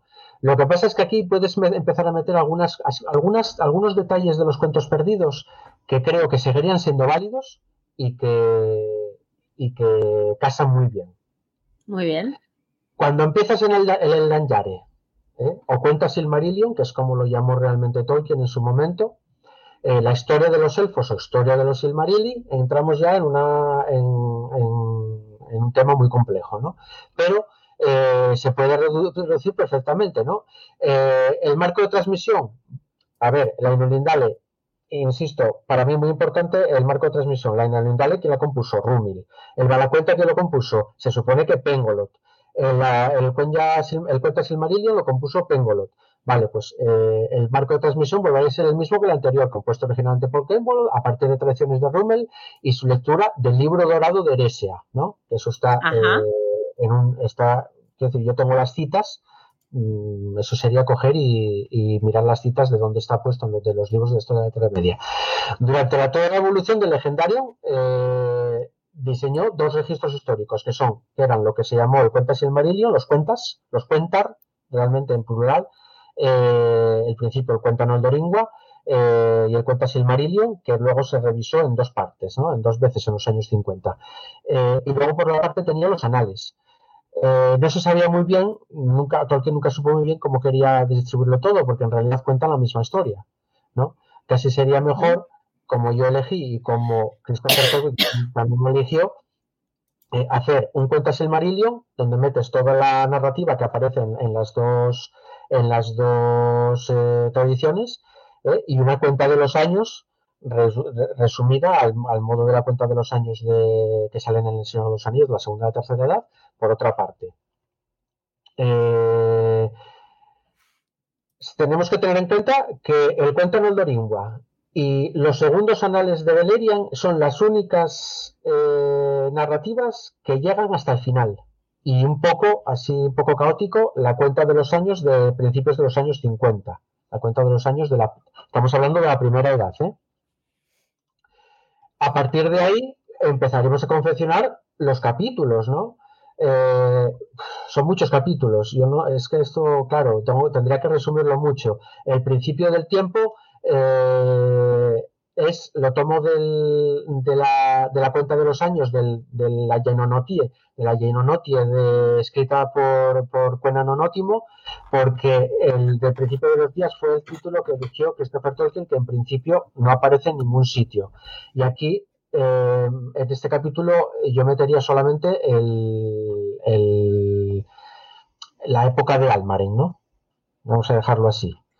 El segundo capítulo, que sería original, segundo capítulo de los de Valinor y los dos árboles, eh, metería eh, toda la historia ya de cuando los Valar van a Valinor, después de, las primeras, eh, después de que Melkor derriba las lámparas, etcétera. Aquí es muy importante, aquí y en, algunos capítulos posteriores es muy importante muchas descripciones de los cuentos perdidos que para mí siguen siendo válidas porque nunca se volvieron a tocar y nunca se volvieron a desmentir. Las moradas de los Eldar, las moradas de los Valar, eh, el ataque, bueno, un poco más adelante, el ataque, eh, el sitio de Tumno y la destrucción de Tumno. Eh, eso casa perfectamente con todo y con, la, con una mínima edición, ¿vale? Nombres del Cuenya, como digo yo, del Cuenya Sinú, ¿eh? el primer Cuenya eh, que escribió Tolkien, que se pueden adaptar si es que hay realmente alguna adaptación posterior de Tolkien y si no se pueden adaptar teniendo en cuenta desde, dentro del reino peligroso de que son tradiciones distintas. ¿Vale? Son evoluciones del, de, los, de los lenguajes. Hay, algunos, hay estudios hay estudios, alguno de Christopher Gilson que número por ahí, que te dice Nomish es, es Sindarin, ¿no? O Cuenya es el Cuenya posterior. Eh, son diferentes tradiciones, igual que podrían ser perfectamente válidas las Sarati de Rumil eh, con las Tengwar de Feanor. Son diferentes tradiciones. Es decir, eh, las Sarati fueron primero y podrían ser perfectamente válidas, pues es que eh, podrías encontrar textos escritos en Sarati eh, o las Tengwar de Rumil, como se llaman, y textos escritos en Tengwar de Feanor, porque son tres tradiciones distintas. Pedro, mira, no, o sea, yo estaría escuchándote horas porque me gusta lo que estás contando, pero me preocupa una cosa. Primero, no quiero que contemos el libro porque quiero que la gente se lo lea. Sí. Y segundo, y segundo, quizá estamos entrando en niveles muy técnicos que es difícil seguir para, o sea, nosotros tenemos en Regreso a Hobbiton un público muy variado y hay gente que nos escucha como Findegil, que esto se lo sabe todo y le mencionas un capítulo, una descripción, un tal, y, le viene a la cabeza y luego tenemos pues eh, público eh, que, que, hemos estudiado menos. O sea, estamos gente que hemos estudiado menos o que hemos leído menos textos. Entonces, me gustaría que esta, esta parte se pudiese entender bien, que no nos pusiésemos tan técnicos, que fuese un poco más sencillo para la gente que nos escucha y sobre todo para la gente que a lo mejor, pues eh, como ahora hay algunos que acaban de llegar, entonces bueno, eso también es verdad que no es, nuestro problema, nosotros hemos empezado a las 8, pero ¿Sí? que me gustaría contar de manera más general, o sea, no quiero entrar a cada parte de los, de los volúmenes, no quiero entrar a cada capítulo de los volúmenes, simplemente quiero que demos una descripción de lo que contendrían esos volúmenes. No hace falta meternos en mucho detalle ni que nos cuentes la composición, porque yo me imagino que eso se explica en el libro de Reconstruyendo Arda. O sea, si yo, si la gente se pone a leer el libro, encontrará toda esa información y sabrá de dónde ha sacado cada cosa. Y aunque es muy interesante, porque a mí me está gustando, además, eh, sobre todo el, recordar que hay muchas cosas de los cuentos perdidos que nunca se han desmentido, o sea, que, que siguen siendo perfectamente válidas para casar con la, con la mitología original yo me imagino que habrá gente que los tenga como muy perdidos en la memoria y no sepa muy bien de qué estamos hablando. Entonces, vamos a, eh, vamos a pasar a los, o sea, vamos a contar simplemente lo que tendrían los volúmenes. O sea, antes lo has contado súper, súper resumido, ahora lo estamos contando muy en detalle, vamos a contarlo, pues, un poco estándar. En plan, como, para que nos entienda casi cualquiera, incluso que no se, no se ha leído nada, pero las pelis le encantan, le encantan. Entonces, y para los que acabáis de, uniros, estamos hablando del libro Reconstruyendo Arda, que está en, ediciones legendaria y que deberíais leerlo si queréis saber cómo ha compuesto Pedro el libro de Zain. Ahora vamos a entrar a, contarnos qué es lo que contendrían cada uno de los volúmenes del libro de Zain. Ya del primero hemos hablado, que son los diarios de los hobbits. El segundo son las, la primera edad, básicamente, la historia de los elfos. Tercero, ¿Qué tenía el, tercero? es el atanatario. El atanatario. Sería la, reconstrucción de las tres grandes eh, historias de, los hombres. Es decir, según nos explicó eh, Cristo, este Tolkien con una, con una nota de estas de las servilletas, como digo yo, eh, o como dice mucha gente, eh, que, decía que es que en una nota de memorándum, en relación con su afirmación de que las leyendas del Silmarillion eran tradiciones transmitidas por los hombres de Númenor y después de los reinos numenoreanos de la Tierra Media, Tolkien se preguntaba si esas historias deberían darse como apéndices del Silmarillion. Ahí esta es una de las cosas que dices tú, no pueden ser apéndices porque son enormes, ¿no? Y entonces el mismo Tolkien te daba los títulos, ¿no? Serían la sería el Atanatarium o el Legendarium de los Padres de los Hombres, eh, serían la primera el Narberen Barahir, que sería la, historia de Beren y Lucien, básicamente.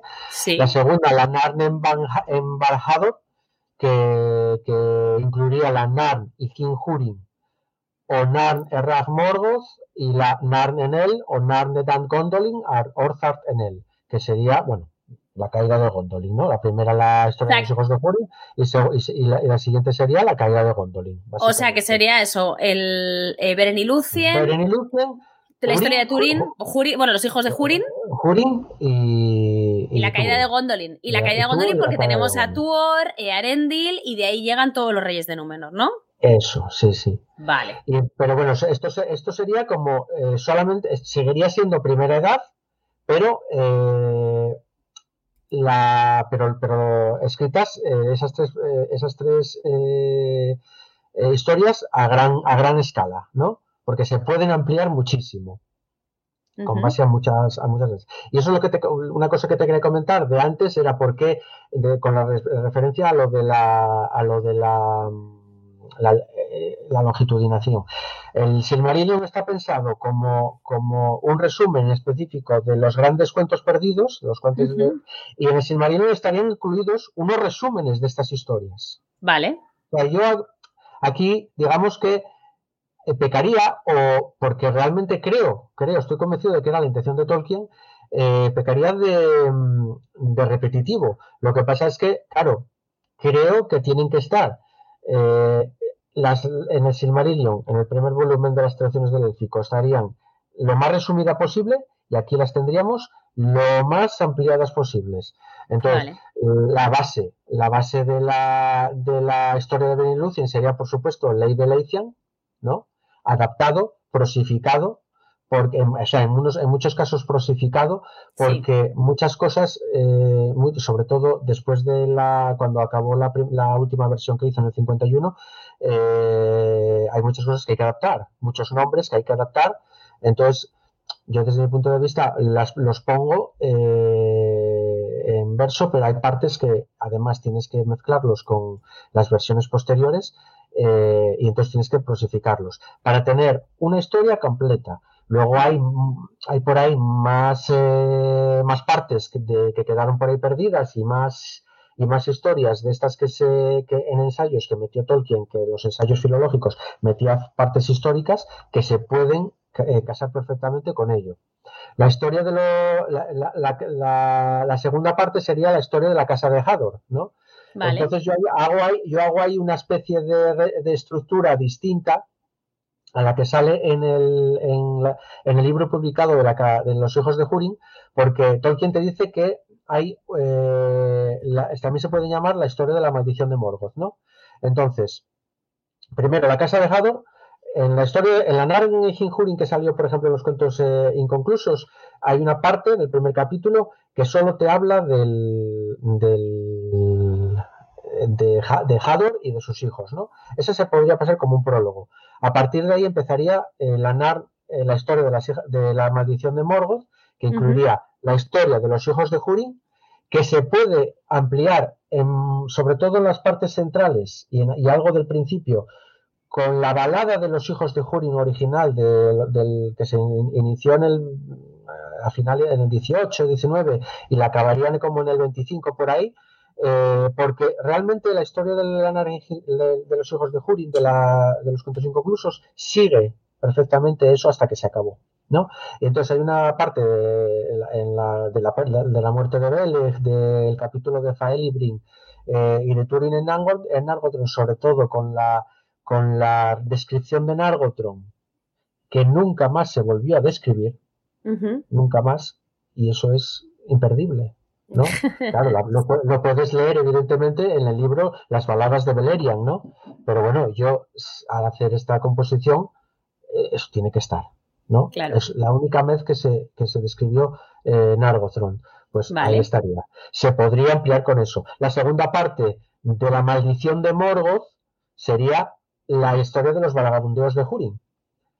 ¿no? Los, vagabundeos de Hurin, que salió publicada en la Guerra de las Joyas, llegan hasta un momento determinado, cuando acaba todo el problema de, de ¿no? A partir de ahí hay un abismo. Tenemos que pagar, tenemos que pasar hasta el cuento Oldoringua y los cuentos perdidos. No hay otra, no hay otra fuente. Bueno, y parte de la cuenta de los años y de los segundos anales de, de Beleriand. y ahí es donde, sí, y ahí es donde se complica, se complica muchísimo todo. Ahí se complica muchísimo todo. Eh, por resumirlo un poco, que me cuesta mucho, pero lo voy a resumir un poquitín todo lo que pueda. Eh, la historia que se cuenta en el Silmarillion está, en el Silmarillion de, Christopher Tolkien, está completamente resumida. Pero eh, quizás Christopher Tolkien no tenía toda la, información. En la Guerra de las Joyas hizo un, un, mea culpa, entonó un mea culpa de que en ese capítulo de la ruina de Doriath, porque está todo relacionado, eh, quizás mm, traspasó los límites de la edición, ¿no? Luego en el capítulo, cuando publicó en el 2017, creo que fue, o 2018, no me acuerdo exactamente, el libro de Beren y Lucian, hubo, puso una nota así como, como quien no quiere la cosa ahí, de que había una historia por ahí que es la que se usó en el Silmarillion. Yo a partir de ahí, claro, lo que hago es coger y decir, bueno, si Christopher Tolkien me dice eso, aunque me haya dicho lo otro en el otro lado, para mí es sagrado.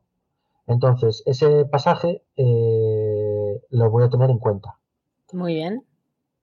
¿Qué pasa? Este año pasado, en el verano, salió a la luz un, manuscrito, un manuscrito que había estado en manos privadas de hace mucho tiempo, que se llama, eh, había sido escrito por Tolkien y ya se había incluido en 1964 una carta a Elin Ilgar, eh, que se llamaba Concerning the Horde, que era que le explicaba un poco sobre el el poema Concerning the Horde de las aventuras de Tom Bombadil eh, y explicaba un poquitín la historia de la, del Legendarium, pero se, eh, se centraba bastante en, en, la ruina de Doriath. Entonces, aunque, era, aunque es muy somero, muy, muy resumido, muy resumido, mmm, claro, da unas informaciones que mmm, es de 1964. ¿eh? ¿Se podría decir que es la última eh, idea que tenía Tolkien sobre la luna de Doria? Pues se recupera en los proscritos que llevan el tesoro entero, no solo el Nauglamir a, a Thingol. Eh, Hurin no tiene redención, Hurin se marcha airadísimo todavía con esa maldición de Morgoth eh, puesta. Es, la, la, descripción de Thingol es como más incluso parecida a la, que tenía Tim Welling en Los Cuentos Perdidos. Eh, estamos hablando de 1964, ¿eh? O, supuestamente, porque yo tendría mis dudas, pero no voy a entrar en eso. Eh, a, a le gustaba la plata, entonces el Naulamir estaba hecho de plata. varias cosas. Los enanos, los enanos, aunque tanto Thingol como está evidentemente corrompido por el, por la maldición del dragón, del tesoro, eh, se comporta así, independientemente de la actividad que tuviera previamente. Los enanos eh, tienen una nobleza eh, más reconocida, aunque luego se vuelven a, corromper por culpa del tesoro. Bueno, te dice varias cosas que vale. la historia de la luna de Doriath mm, se, transforma de una manera, se transforma de una manera terrible. Llegaríamos al final, llegaríamos al final, los viajes de Arendil, o sea, la partida, la, la perdón, vale, estoy, si estoy todavía con los, eh, eh, llegaríamos a la historia de, la crianza de Tuor, eh, perdón, del, vamos, de, de Tuor y la caída de Gondolin, lo dividiría en unos capítulos que ahí sí que los inventé, o varios los inventé, pero como son capítulos, no transforman la historia, eso tengo que reconocerlo, eh, esto y llevaría, básicamente llevaría la, con algunos añadidos que hay de, revistas que salieron, de, cosas que salieron por ahí, de servilletinas de estas de Tolkien que metía alguna, alguna frase y tal, eh, llegaría a, lo que se publicó en los cuentos inconclusos y a partir de ahí habría, habría que hacer una una, una unión editorial así un poco a lo bestia, pero que... Una unión editorial. claro, una unión editorial, porque tienes que hacerlo a lo bestia con el final de, lo que sale ahí, con el, el, cuento de, el cuento perdido, que es lo único que tenemos. Bueno, tenemos algunos, algunos, detalles que están por ahí y por allá que se pueden incluir dentro. Ese cuento perdido habría que adaptarlo con los, a los nombres, etcétera, pues reducir el número de Balrogs, eh, etcétera. Bueno, muchas cosas en las que no voy a entrar eh, y que explico en el libro, ¿no? Y, acabaríamos con los viajes de Arendil, el gran viaje de Arendil y la de estrella, se acabaría cuando elevan la estrella, ¿no? Vale. Porque evidentemente la historia, la historia seguiría en el último capítulo del primer volumen de las traducciones de élficos, es el primer volumen del Silmarillion, que sería el de la Guerra de la Cólera, que estaría también bastante ampliado por muchos eh, detalles que salen en los segundos anales de Valinor y algunas cosas por ahí, algunas cosas por ahí demás. Con esto acabaríamos, con esto acabaríamos la primera edad. Muy bien. Uh. Y, ahora empezaremos con la segunda edad. Mm, yo creo que es el que es el cuarto volumen. El, cuarto volumen, tercer volumen de las traducciones del élfico. La segunda edad eh, nació, por poner un poquitín en, vamos, eh, el tema en mitología, es, la segunda adaptación, un arco narrativo que surgió desde que empezó se empezó a escribir el Hobbit hasta que tuvieron el, el pique C.S. Lewis y Tolkien eh, con, el, con lo del camino perdido. Eh, escribiría la, primitiva caída de Númenor para, evidentemente, esto eh, hacerla o exorcizar su famoso sueño de la Atlántida, ¿no? Vale. Eso es lo que dice, él y tal. Entonces, todo eso ese arco narrativo que llevó hasta el Señor de los Anillos, el Señor de los Anillos fue sobre todo lo que, lo que realmente absorbió, la aparición de Númenor, ¿no? O así apareció la segunda y la tercera edad. Es que estoy resumiendo así muy rápido. Eh, no te preocupes, yo creo que se entiende. Eh, vale. Y entonces, eh, entonces lo que quiero decir es que con estos datos, con todos estos datos, la segunda y la tercera edad surgieron a raíz de este arco literario a tres bandas, que, expliqué previamente, ¿no? Entonces, evidentemente, eh, la estructura sería eh, no lineal, como por ejemplo se está haciendo, por ejemplo lo hizo Brian Sibley en el, en el libro de la caída de número que salió hace poco, ¿no? Eh, o lo hicieron Martin, o lo hizo Martin Simonson en el libro este de también que sacó Legendaria, ¿no? De hace poco, con, con, tema lineal, ¿no? Yo creo que La Calavez es, una, es un libro acabado, por supuesto, eh, la Calavez tiene su marco de transmisión, que sería escrito por el Endil y llevado a, a, a, Gondor y a, Arnor Gondor. Se me olvidó antes explicar un poco los marcos de transmisiones de los otros libros, como que las caídas de los hijos de Húrin, la, la, historia de los hijos de Húrin lo, escribió Dirjabal, lo de Tuor lo escribió pues Silverin, el hijo de Boromwe, según mi opinión etcétera, etcétera, ¿no? Pero el marco de transmisión para mí es muy importante. Entonces, eh, en la segunda edad, pues tendríamos en la Calavez, que sería eso, ¿no? vale. Eh, estaría aumentada, estaría aumentada porque Christopher Tolkien sacó en los pueblos de la Tierra Media eh, material que no incluyó. Estaría aumentada por varias, por varios textos que salieron ahora mismo en, en la naturaleza de la Tierra Media estaría aumentada por un pasaje que a mí me parece impresionante del capítulo numenoreano de la caída del camino perdido, adaptándolo, adaptándolo en nombres porque el camino perdido tenía un propósito que era la transmisión entre los entre el amante de los elfos y el amante de, los de los Valar, ¿no? El amante de lo, del, bendecido. Aquí no tendría no tendríamos que tener eh, ese, ese, ese, escollo filológico ¿eh? y según la según la cronología eh, de la cuenta de los años el padre y el hijo serían desde mi punto de vista, mi propuesta ¿eh? serían Isildur y Elendur. El Isildur que sería el hijo de Elendi y el Elendur que sería el hijo mayor de, Isildur. Sí, de Isildur. No, Isildur no, Elendur... Ah, sí. Ah, sí, sí, sí, sí, sí, calla, sí, dale, dale, tranquilo. que me he liado eh. durante un segundo. Sí, sí, es el hijo mayor. Eso, entonces yo sería, yo los puse como, como, como los protagonistas del diálogo, que es, además es que tiene una, una descripción de la llegada de Sauron a, a Númenor, que a mí me parece impresionante. Entonces, mm, decido conservarla, ¿no? Y entonces me parece muy bien meterla ahí en un momento determinado en el que eh, cuando Amandil marcha a buscar a ver si le, esto quiere, los balas le pueden ayudar. El, acabaría, la, cada vez acabaría, como todos sabemos. Luego vendrían unos apéndices. Bueno, se me olvidó hablar de los apéndices tan importantes, tan importantes del, primer libro, del, del Silmarillion, pero bueno, eh, porque ahí hay, hay, mucho que hablar. El Azra de Fin, Rojazandres, etcétera. Pero bueno. Eh, aquí vendrían unos apéndices que están básicamente entre, compuestos entre los textos que hacen en la naturaleza de Tierra Media y, y el. ¿Cómo se llama? Y los cuentos inconclusos.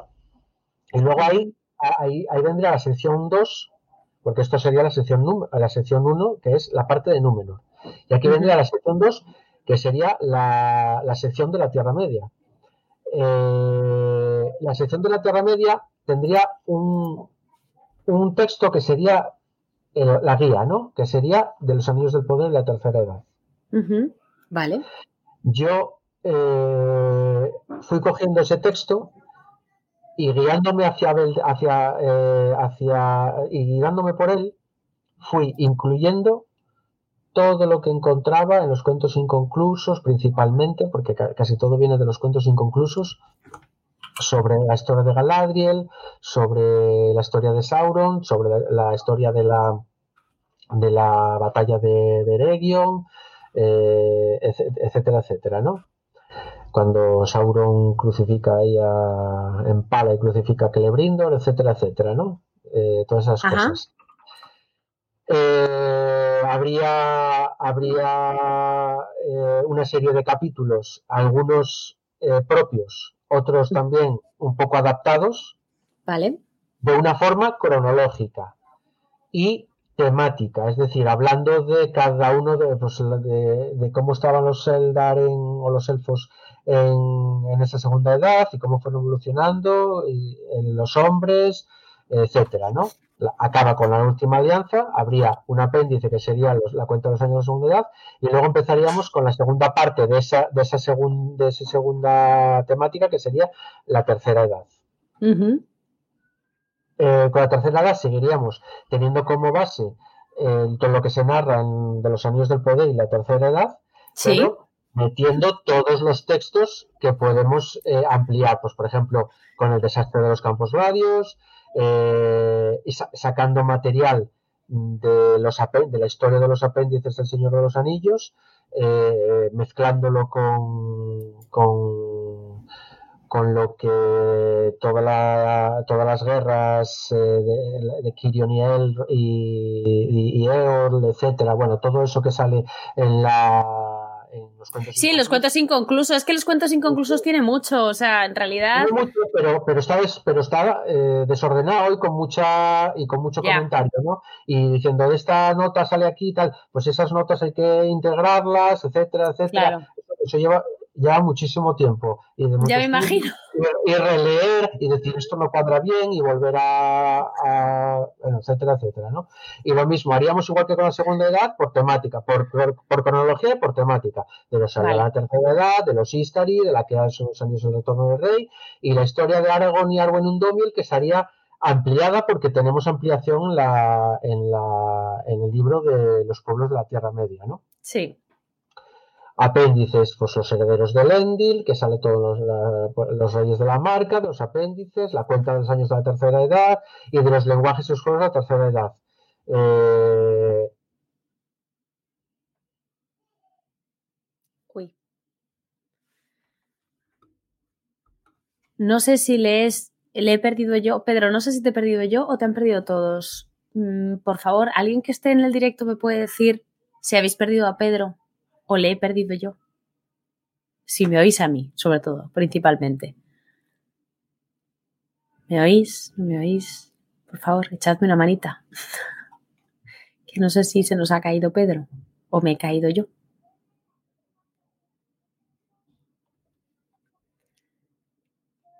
Vale, de acuerdo, de acuerdo. Vale, o sea que hemos perdido a Pedro. Vale, perfecto, muchas gracias. Pues le voy a avisar, porque además yo creo que ya estábamos terminando. El pobre. sí, ya me he quedado sola. Estábamos terminando, yo creo que se le ha debido caer la conexión.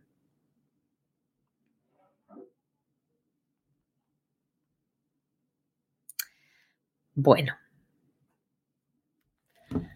Oye, muchas gracias por estar aquí, por estar aquí con nosotros, que este tema es duro, ¿eh? O sea, yo, yo no sabía que nos íbamos a poner tan técnicos, pero bueno, eh, de todas formas aquí veo mucha gente que si no ha participado en esta reconstrucción de Arda, leyendo borradores y etcétera, etcétera, eh, entonces, o sea, de alguna manera veo mucha gente que está familiarizada con el proyecto porque conocéis bastante. O sea que, bueno, vamos a ver si le recupero.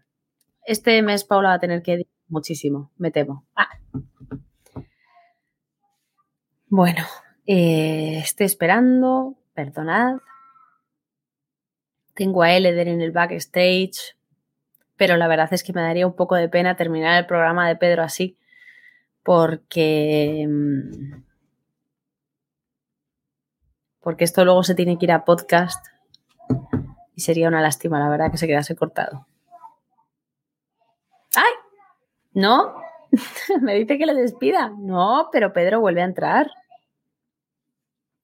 Ay, ay, ay.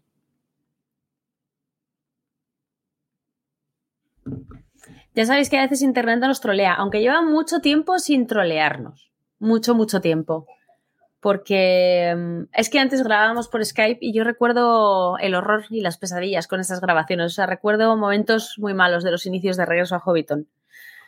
Pero con StreamYard no estábamos teniendo esos problemas, la verdad. Bueno, pero me dice que no consigue entrar de nuevo. Entonces, sintiéndolo muchísimo, pero muchísimo, muchísimo, me parece que vamos a tener que, que cortar aquí la parte de reconstruyendo Arda. Y me da mucha rabia, la verdad. Eh, lo siento por todos vosotros. De hecho, me dice que lo siente mucho y que lo siente por el rollo también. Yo creo que no era un rollo, yo creo que simplemente a lo mejor es muy técnico para escucharlo en un audio, pero no me parece un rollo. O sea, y además creo que quiero dejar constancia de que ha hecho un trabajazo brutal con reconstruyendo Arda. O sea, creo que es muy difícil em, hacer este trabajo de edición con todo lo que Tolkien ha publicado, sobre todo porque se siguen publicando cosas, con lo cual entiendo que habrá que hacer habrá que hacer retoques en algún momento. Se publicó la naturaleza de la Tierra Media hace relativamente poco y seguro que se vuelven a publicar más. Así que, bueno, pues eso, es un trabajazo. Eh, gracias a los que nos habéis acompañado. Pedro, te hemos perdido.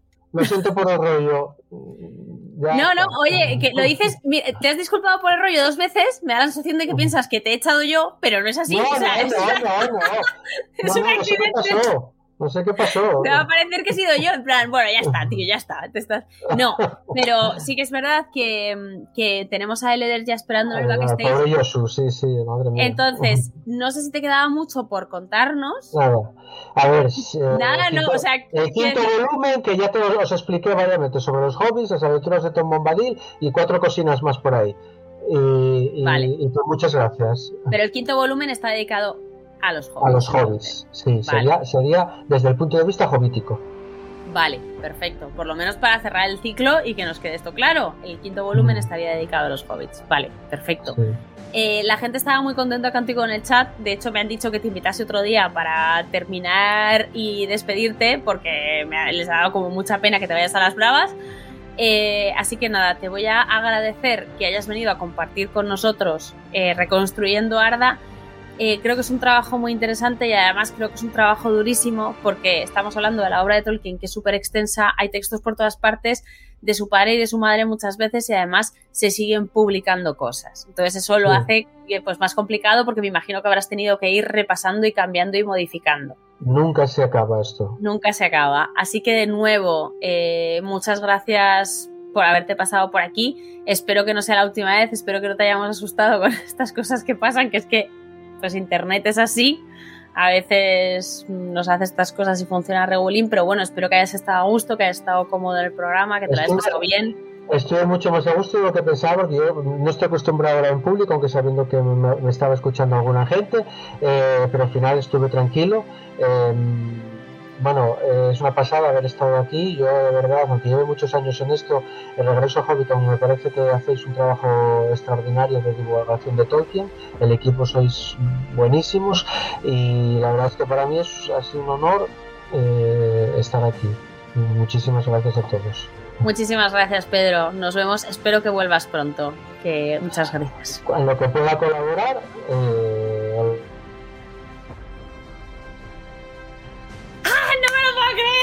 No puede ser. Le hemos vuelto a perder. Bueno, pero se ha despedido, ¿vale, gente? Le hemos vuelto a perder, pero se ha despedido. Le ha dado tiempo a despedirse y a contarnos que el quinto volumen era sobre los hobbits. Está dando más pena Pedro, porque de lo poco que le conozco, creo que lo tiene que estar pasando fatal con el tema este de la conexión. Pedro, desde aquí te mandamos un beso, de verdad, no pasa nada, son cosas que pasan. Y nada, ya está. Vamos a seguir, vamos a seguir adelante y vamos a, vamos a pasar a hablar como los elfos.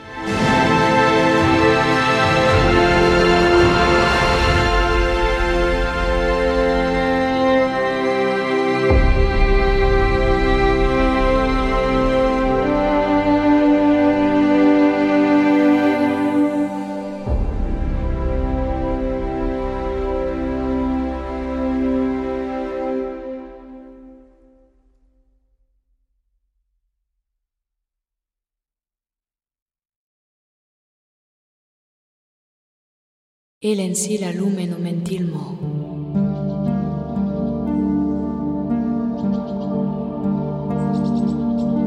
Hablar como los elfos.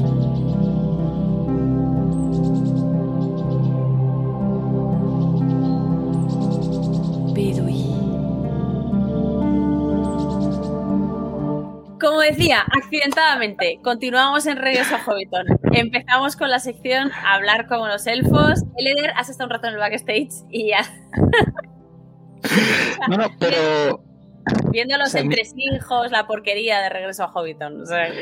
ningún, ningún problema tampoco decía Pedro ojo pobre pobre Leder o sea no o sea yo estaba encantado escuchando esto y esto me da que o sea eh, en la próxima Estelcon pienso pillarme una cena sentarme cerca de él para que nos dé más detalles. Espero haberme leído ya el libro para entonces porque esto lo que tú decías o sea cenando con una copita y tal esto es una discusión hasta las 3 de la mañana pues sí, desde luego. Interesantísimo. vamos a empezar con hablar como los elfos, que viene, viene con muchas cosas. Vienes con muchas cosas hoy. Antes vamos a ajustar el volumen del micrófono. Te voy a pedir que te lo separes un poquito más. No volumen, sino mm, saturación. ¿Así mejor? Yo así te oigo bien. ¿Vale? Vale. Así que yo creo que bien. Eh, pues nada, hoy nos ibas a enseñar, porque el otro día nos enseñaste a hacer nuestro nombre en cuenya. Pero por si acaso alguien es un poco como single y tiene un problema con el cuenya, pues vas a enseñarnos hoy a hacer nuestro nombre en Sindarin. Que a mí me da que. En fin, a mí me da que no. Es que no me lo voy a saber también. Es que yo de Sindarin peor. Pero bueno, no pasa nada, porque para eso están las clases, ¿no? Para aprender. Pues era uno de los idiomas coloquiales Númenor en ciertas zonas, por lo menos. Ya, bueno, sí, es que los Númenor. Eh, esa gente, no, es broma. Vamos allá, vamos a aprender, vamos a hablar de. Vamos a llamarnos como los elfos en élfico, en, en Vamos. Sí. No, eh, no, a ver, voy a intentar, como efectivamente eh, ya vamos un poquito más, más tarde de lo que pensábamos, voy a intentar tampoco alargarme mucho. También porque obviamente pues esto es un tema que todo el mundo tendrá controladísimo, vamos, no voy a decir nada que te suene raro a nadie. El Sindarin, a fin de cuentas, se enseña en las escuelas en, los primeros grados. Aunque. Eh, pero. No, pero bueno, sí es verdad que. Que es interesante lo de los nombres en Sindarin. A ver, a mí cuando me viene gente, que sabéis que me viene mucha, eh, pidiendo un nombre en, en élfico, eh, cuando alguien sea, normalmente te dicen en élfico y les da un poco igual. Pero cuando alguien pide alguno, suele pedir en cueña. Y es curioso Sí. porque normalmente quedan mejor en Sindarin, yo diría. O sea, el Sindarin es un idioma un poco más compacto, más, un poco, no sé, estilo inglés en ese, en ese aspecto, ¿no? ¿Tú Que crees? con... Sí, o sea, como que con dos sílabas puedes tener un, un nombre como mucho más musical que en Cueña, pues igual sería cuatro o cinco sílabas. Es- yo no- Necesitaría, dos, necesitaría el mismo nombre en los dos idiomas para comparar. eh, ¿qué le Pero no, hace pero no hace falta que lo hagas. No hace falta que lo hagas. No voy a poner y- en duda. que le porno? Vale, venga. Single, Eh. single y sindacollo. Mm, Cosas así. Pero sin, luego, a ver- telepor- sin teleporno el mundo no sería tan divertido. O sea, lo Sí, no, además es un poco trampa porque teleporno yo creo que era Teleri, no era Cueña. Pero. no, pero bueno, y que luego está también los gustos de cada uno, ¿no? Muy bien. Pero el Sindarin es verdad que además tenía otra característica que era un idioma más coloquial, más vivo en la Tierra Media. Vale. O sea, en la mayoría de las personas de la Tierra Media que conocemos tenían nombres en Sindarin, Salvo, pues eso, en Númenor, que por alguna razón eh, la gente se ponía en la, en la familia real y tal, nombres en cueña. Y entre los Noldor de la primera edad, y no todos, incluso sabemos que el propio nombre de Feanor es una mezcla de cueña y Sindarin, fíjate, fíjate tú. Pero, pero bueno, entonces el, el Sindarin, eh, pues al final es, es mucho más habitual y, y mucho más usado. Vale. Pero por otra parte, también es verdad que tiene sus particularidades, sus peculiaridades, en las que no vamos a entrar aquí en detalle, en detalle ni, ni, ni casi sin detalle, pero que hay que tenerlas en cuenta para no meter mucho la pata. Muy bien. Entonces vamos a ver. Vamos a hacer un esquema muy parecido al del programa anterior. Entonces, te quieres crear tu nombre en Sindarin. Muy bien. Has venido al lugar apropiado. Busca, busca un diccionario. Y a poder ser un diccionario en internet, porque en papel eh, te va a ser bastante más difícil. Algo, alguno hay, pero, pero poquísimo y siempre no actualizados. Yo habitualmente empleo el Damo eh, y luego hay otro que es Elfdict y cualquiera de los dos nos, nos valen. Eh, no busque, a ver, como siempre, son en inglés. No busquéis diccionarios que hay por ahí, a no ser que alguien nos haya confirmado que sí, que, que están bien, porque hay mucha... Os podéis llevar sorpresas. Y sobre todo, por favor, no le pidáis una traducción de vuestro nombre a ChatGPT o acabaréis llamándoos tortilla de patata en élfico. Y, a no ser que queráis llamaros así, eh, no es buena idea. Me encanta el, chat. Bueno, o sea, me encanta, me encanta ver las chorradas que dice. Es que, o sea, a ver, lo hace. Hay cosas para las que es súper útil. Yo en el trabajo le, saco humo. Pero en- tiene una seguridad en sí mismo un poco excesiva. Parece Noldo también. Y esta, este- esta tarde he estado en un cumpleaños de unos amigos tolkienianos y eh, le hemos pedido una poesía en élfico. Y ha puesto cuatro líneas y luego ha puesto una traducción súper poética y súper bonita. Bueno, las palabras eran cachos de el namarie, de no sé qué, pegados uno detrás de otro, sin ningún sentido. Madre que me parió, madre mía. Pero él, vamos, o sea, claro, si tú no sabes. La cosa, es que eso te lo "Oh, la cosa es guay". que te lo hice con seguridad. O sea, Claro, sé qué Entonces, tipo de hombre ha configurado el chat GPT. es, hombre, es- no sé cómo, quién, quién decía que era ma- mansplaining in demand, on demand. Muy Ah. bien. Pues nada, entonces, el Diccionarios. Dict o el Damo. El Damo Vale. o el Petit. Bien, entonces, primera posibilidad. Muy sencillo, escoger el concepto que queramos expresar y traducirlo. En Cueña no era muy, no era muy habitual, pero en Sindarin es más. Hay más nombres en Sindarin que son simplemente una palabra. Por ejemplo, Beleg, que es fuerte, Hador, guerrero, Lalaith, risa. Entonces, eso sería lo más sencillo. Encuentras, haces una traducción, ¿te gusta la palabra que sale? Te la pones, ya está. Ya ves qué fácil. ¿Te quieres llamar bosque? Pues tu nombre es Taur. O puede ser Erin. Porque hay dos sinónimos. Pues ya está. Esta parte es fácil. Hasta aquí, todo bien. La segunda estrategia que teníamos con el cuña era añadir una terminación. En Sindarin también se usa, pero no tanto. Ya sabemos todos que el cuña es muy de terminaciones, tiene terminaciones para todo. El Sindarin no. Sindarin es un poquito más, pues eso, como el inglés, vamos a decir. Eh, entonces, bueno, a ver, claro, tenemos como teníamos en Cueña Endil, el de Arendil, pues en Sindarin es Dil o Nil, amigo Vale. de. Vale. Por ejemplo, Eden Nil, amigo de los hombres. El nombre que le pusieron a, a Finrod. Ah, vale. Ion quiere decir hijo de. Eh, como en Ereinion, un nombre de Gilgalad, que es hijo de reyes. Un nombre de Gilgalad que nunca me sale bien. Porque a mí no me sale decir Ereinion, ¿sabes? O sea, me, Ereinion. me sale Erenion sin, sin querer. Claro. Es que hay una I que me- hay una I ahí que me como porque es como incómoda. Sí, sí, sí. No, y además es de estos plurales del Sindarin, porque eh, rey en Sindarin es Aran. Y el Ah, plural es Ere, Erein. vale, ok. Ya. Vale, ¿A vale. quién se le ocurre? Pues a los Podría haber galeses. sido hijo de rey, jolines. Es que, qué manía. que no- Sería- no- es que tenía 17 padres. O sea, tendría dos, ¿no? Sería Aranion, oye, mucho más. Mucho mejor. Sí. Eh, pues no sé, la terminación Dor, que quiere decir señor, como en Gildor, señor de estrellas, Muy bien.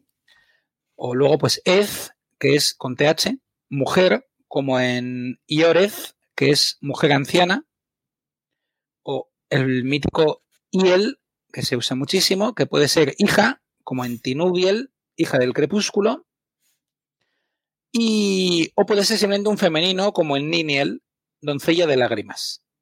O, por supuesto, el ultra conocido Wen, que casi te lo Ah. pones. Claro, te, o sea, te, pone- te pones Wen a, tu, a, cual- a cualquier palabra y ya sabes que. que es el venga. Ah. Es, es el, No. es el, es el, es el dir de, de eh, masculino, ¿sabes? Que, también sí, sí. coges cualquier cosa, le pones el dil y ya es Sí, como sí, sí, exacto. O sea, es micro- como. Es como. O sea, que está. Mari. Pues en el fico. Ay, Dios mío. Me hace mucha gracia. Es que lo has mencionado, entonces lo tengo que decir porque creo que nunca he compartido esto en voz alta. Iorez. Uy, Iorez. O sea, Sí. esa, eh, esa mujer en algún momento, o sea, quiero decir, nació y me imagino que a no ser que fuese como que tuviese el síndrome de Benjamin Button, sería un bebé. Entonces, eh, la llamaron así por la abuela, que ya era una anciana. O sea, ¿cómo es esto? Eh, era, era una niña súper súper sabionda y súper reviejilla ahí, de estas que, que se asomaban a ver No qué hacía el vecino y entonces decidieron llamarla Iorez sus padres. O sea, ¿cómo es esto? O sea, tendría otro No. nombre y este era el apodo que le dieron en el puebli. Es que siempre lo he pensado. claro, Como- puede ser, puede ser. No, efectivamente. Eh, o sea, pudo, pudo ser un apodo. Hombre, podría haber sido que su madre eh, tuviera esta mirada de presciencia, igual que la de Aragorn, y pero que- un poco de mala idea también, ¿no? Bueno, pero que no hace falta, escúchame, no hace vieja. falta, como que, como que o sea, quiero decir que no hace falta ser un lince para saber que algún día será vieja, o sea, te quiero decir, Bueno, no, pero igual era mucho más vieja de lo que solían ser, ¿no? a no ser que muera antes, o sea, que no era tampoco la otra se mató, no hace falta ser vidente ni nada, que sí, claro que sí, no sé, pero Igual Ay, tenía Dios. poca esperanza de vida en esa época. no sé, no sé, Pero... es muy gracioso Sí. ese nombre. a O que a. Tolkien, o que a Tolkien se le fue la olla y ya está. Y Son dijo, cosas venga, que ya pasan. está. Sí. Herejía, pero sí, eso a veces pasa. Tol- Tolkien se confunde. Muy bien. Eh, vale, entonces, bueno, pues hay unas cuantas terminaciones, pero, pero tampoco, tampoco muchísimas. Luego, a diferencia del cuña, el sindarin no tiene muchos elementos que sean específicamente masculinos o femeninos. Hemos comentado alguno, ¿no? Como este mismo Wen o los de hijo de. Pero en general, la mayor parte de los nombres se pueden usar para cualquier género. Sí. Eso facilita también en, en parte. Muy bien. Eh, pero entonces, ¿cuál es la estrategia habitual en Sindarin para crear nombres? Pues es la de los nombres compuestos, juntar dos palabras. ¿Qué dos palabras?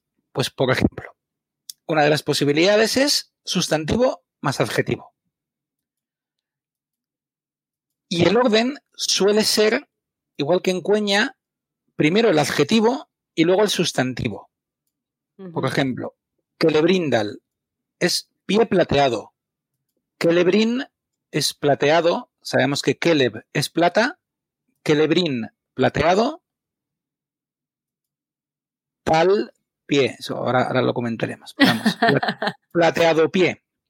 Mith- Mithrandir, pere- peregrino gris. Claro, pero Mith es gris. Y Randir, peregrino errante. Ya. Silent, sabio corazón. Bueno. Y se dan algunos casos también de sustantivo más adjetivo, o sea, el, el orden contrario, pero poquitos. Por ejemplo, Mablung es mano pesada y Ma es mano, curiosamente, y Blung pesada. O Gilmith, que es un nombre que, así mirando, reco- reco- reco- reconozco que no lo, no lo recordaba. Gilmith, que significa estrella gris. Y ya de por sí me parece un nombre chulísimo. Pues sí, muy bonito. Mm. Muy bonito. Vale. Mm, pero también podemos, y eso es lo típico, típico en Sindarin, unir dos sustantivos, dos nombres. Esto en castellano lo, lo hacemos con una preposición de. Vale. Sí, Pero- cuando, cuando eres de una familia noble, pues Pones varios uno tras de otro. exacto, exacto. Pues en Sindarin normalmente van unidos y pueden ir unidos en la misma palabra incluso. También se puede poner con un guion o con un espacio, pero, pero muchas veces se pueden poner directamente juntos. Por ejemplo, si quisieran poner unas personas a su hija el nombre espuma de estrella, pues la llamaron el wing, el estrella, wing espuma, Ujú. o sea, estrella espuma. Vale, Un poco como sería en inglés, ¿no? También. Star Vale. Fuam. vale. Eh, el señor del viento, pues obviamente es Guay Hir. Guay, viento, Hir, señor. Vale, El viento señor. vale. Y hemos dicho que Caleb era, era plata. Plata. Si, sabe- si sabemos que árbol se dice orn, ¿cómo será árbol de plata? Celeborn. Celeborn. Es- ¿Y, mol- y, cómo s- y, y- y si queremos decir molusco de plata, ¿cómo sería? Me lo apunto esta interesante sugerencia y en el próximo programa ya tenemos la Que, a, ver, que he, he cogido un ejemplo al azar que se me ha venido dos, dos palabras a la cabeza, pero que no, o sea, quiero decir, no significan nada, ¿sabes? Nada, es absolutamente, vamos, totalmente espontáneo. Eh, vale, entonces, pues va así. O sea, si tú dices árbol de plata, pues lo pones plata árbol. Ujú. Aunque en este caso sí que encontramos bastantes casos al revés. O sea que, eh, por ejemplo, estrella de radiación es Gil Galad. Eh, Gil ¿Cómo, de estrella radia- cómo de radiación? radiante. Ah, vale, Que- vale. o sea, Sí, no, no de radiación nuclear. estrella de plutonio. Sí, a ver, lo habría traducido estrella radiante. Pero para mantenerlo de que son dos sustantivos, en realidad, Vale, sí. Vale, vale, vale, vale. por ejemplo, con este Gil hay un nombre que tiene el Vingelot, que es estrella de esperanza, que es Gil Estel. Vale, sí. Y aquí lo suelen poner con guion, Vale, sí, pero sí, no sí. siempre. Correcto. Y luego Gil en el otro lado, por ejemplo, eh, águila, águila de la estrella es Frongil. O sea que. Entonces, esto lo interesante es que, como hay bastante. Bueno, unos cuantos ejemplos que en el que el orden es, es, es el otro, o sea, hay ejemplos para los dos lados, pues realmente mi consejo es, si tú tienes dos palabras, las quieres juntar y no te gusta cómo quedan de una forma, pues las juntas de la otra y vas a poder defender tu decisión sin ningún problema. Vale. Normalmente no es que te vaya a venir nadie a decir, "No, este, ese nombre está mal porque tenía que estar. No, No somos tan bordes. no suelen, Pero, pero, pero, por si acaso. Vale. Eh, ¿Qué pasa? El Sindarin tiene este detallito, además de que los plurales son muy raros, como hemos visto, de que cuando se juntan dos nombres o incluso un adjetivo y un sustantivo o un sustantivo y un adjetivo, el segundo nombre, si empieza por consonante, la consonante cambia. Por ejemplo, hemos dicho que plata era Keleb. Sí. Bien. Pero plata noble es Argeleb. Y la K Ah, pasa a Ge. vale. Y esa, o sea, si tú buscas A, vale, Ar es noble, como en Arwen. ¿Y Geleb qué es? No, Geleb no es nada. Geleb es la forma de Keleb cuando tiene otra cosa antes. ¿Ves? Por eso no nos gusta el Sindarin. Esto, eh, eso lo entiendo más. Porque, porque Arkeleb no molestaba. O sea, ¿por No. qué tiene que ser una G? Si. Se supone que hay una cierta eufonía, esto que le importaba tanto a Tolkien, y todo esto viene del galés, ¿eh? Vale, vale, maldito Gales. O sea, los otros idiomas eh, célticos también tienen sus cosas, pero la del Sindarin está muy basada en la del galés. No Vale. exactamente, pero yo qué sé, la S pasa a H, o sea, mátame Balrog. O sea, sí, yo qué sé, eh, Piedra de Elfo, que es el Esar en, en Cueña. Ajá. Pues aquí, aquí tenemos de Edel y Sarn, Edelharn. Yo que sé, eh, lo que habíamos dicho, tal, tal es pie, pero con Celebrin es Celebrin Dal. Entonces, hay un montón. No to- luego no todas las consonantes cambian. Luego, según la letra que sea la que va antes, si es una R es distinto que si es una N. Entonces, bueno, an- antes de tatuaros vuestro nuevo nombre que os acabáis de, de crear, igual sí, en Cueña, fíjate, yo os diría que más Que adelante, adelante, tatuaos. No pasa Eh, No, bueno, no, igual preguntad pues han hecho también. Pero, pero en Sindarin sí, eh, preguntad a alguien, escribidnos a la comisión de lenguas o, lo- o, o escribid por aquí a, por los comentarios de algún programa o lo que queráis, o a nuestro email, Sí, sí, sí. sí. porque lo que digo, a ver, que no es que vayan a venir 10 personas a veros cuando paséis por la gran vía de vuestra ciudad y no, en este nombre en Tengwar no has empleado la mutación líquida correctamente. Probablemente no. Pero lo dicho. Oye, estamos, Probablemente. No, no, absolutamente no. Probablemente no. Además Pero recuerdo claro, una... Pero que también querrás llevar tu nombre bien. O sea, quiero Sí, decir. hombre, claro, por el mismo precio, como si dijéramos. Claro. Sí, No, a ver, para esas cosas ya digo que por lo menos en la ST somos majos. Yo recuerdo a alguien que me encontré en el monte y alguien más me, ha- me lo ha comentado también que, ah, tal, y le digo, oye, ¿tienes un tatuaje en élfico? Sí, sí, es mi nombre y tal. ¿Lo puedes leer? A ver, a ver. Y me queda así, digo, sí, quiere decir, no sé, Manuel, ¿no? Dice, sí, sí, oh, qué guay, fíjate. Dice, ah, joder, ah, muy guay, muy guay. Y luego, ya cuando me había así, quería decirlo, pero no lo decía. Tenía Manule, una cosa así. En plan ahí, en plan, uff, ¿qué podría ser esto? Pero, sí, pero ¿para qué? O sea, qué ganas diciéndole a nadie ¿Para qué, le vas a nombre. ¿Para qué le vas a jorobar la vida a alguien? ¿Qué hicieron? Poner la L y el palito arriba, ¿no? En lugar de utilizar, ¿no? Sí, O sea, eso es, claro, claro. En lugar de llevársela ahí delante y ponerle con un. ¿Cómo se llama esto? Un transportador, o sea, quiere Un, decir sí, un portador. Un portador. En lugar de ponerle un portador y luego la L, le habían puesto la- el palito de la E encima de la L porque queda Claro. mucho más élfico. Es que queda mucho más Claro. élfico. Claro, Y total, no lo vas a ver nunca. cla- claro. Ya, ya, ya. Entonces, bueno, pues-. Al final es como es bonito, ¿no? Ya está. Manule, Sí. enhorabuena. Por eso, por eso.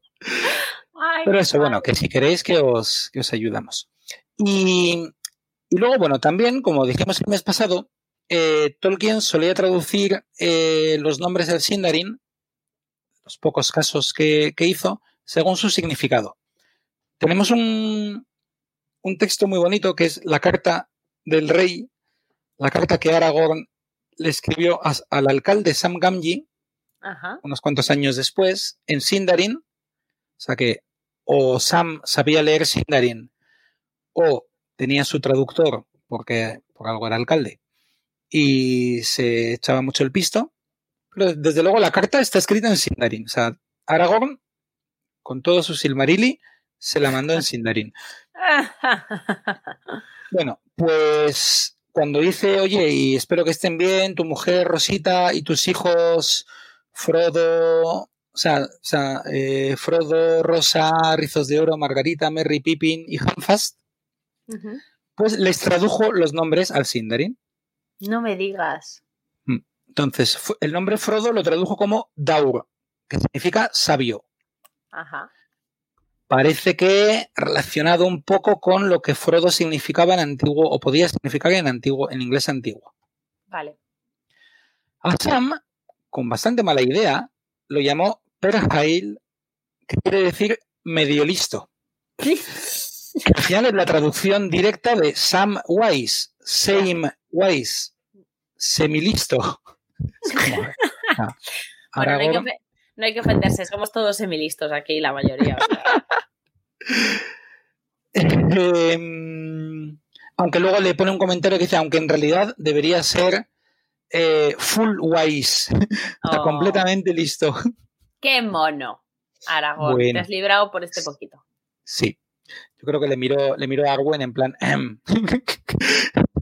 Y yo que sé, Rosa Merrill, que es un nombre que me encanta, un nombre sindarin, Rosa Merrill. Y yo que sé, Riz- Rizos de Oro, Glorfiniel, Margarita bueno. Eirien, Merry Gelir, como de alegre, y Pippin Kordov, que no recuerdo lo que era, si tenía que ver Ah, con seguro que no era bueno. y luego Hamfast Baraborn. Entonces, bueno, pues efectivamente se puede buscar la traducción por el significado de- del nombre. Pero en un par de ocasiones Tolkien también adaptó los nombres fonéticamente, igual que veíamos con el cueña. Por ejemplo, en un momento dado que estaba hablando de cómo se llamaba en Sindarin a las primeras ciudades de los hombres que en la quinta, sexta edad se fueron creando, pues dio el nombre Sindarin de Roma, que es Rum, y el de Babilonia, que es Bablon. Entonces, aquí no se puso a mirar la etimología de Roma ni de Babilonia, simplemente cogió y más o menos, como pegue bien en Sindarin. En nómico sería entonces. Vale. Entonces, lo mismo que si alguien se llama. Pues eso. eh, mm, Emilio y se quiere, y se quiere llamar Emildil, Oye. perfecto. Lo que digo, no estar haciendo nada que Tolkien no haya hecho ya. Muy bien. Vale, Bueno. así que eh, estas son las pautas. Eh, yo creo que por lo menos sí que sirve para que si os interesa crearos un nombre, pues podáis ir a uno de estos diccionarios, miréis cosas, veáis un poco cómo se juntarían una con otra. Igual, si queréis, sin preocuparos de lo de que cambia la consonante, simplemente cuando veáis alguna cosa que os mola, nos escribís, oye, mira, esto así como quedaría. Y yo te digo, mira, sí, pero mira, cámbiale esto. O, o sí, sí, perfecto.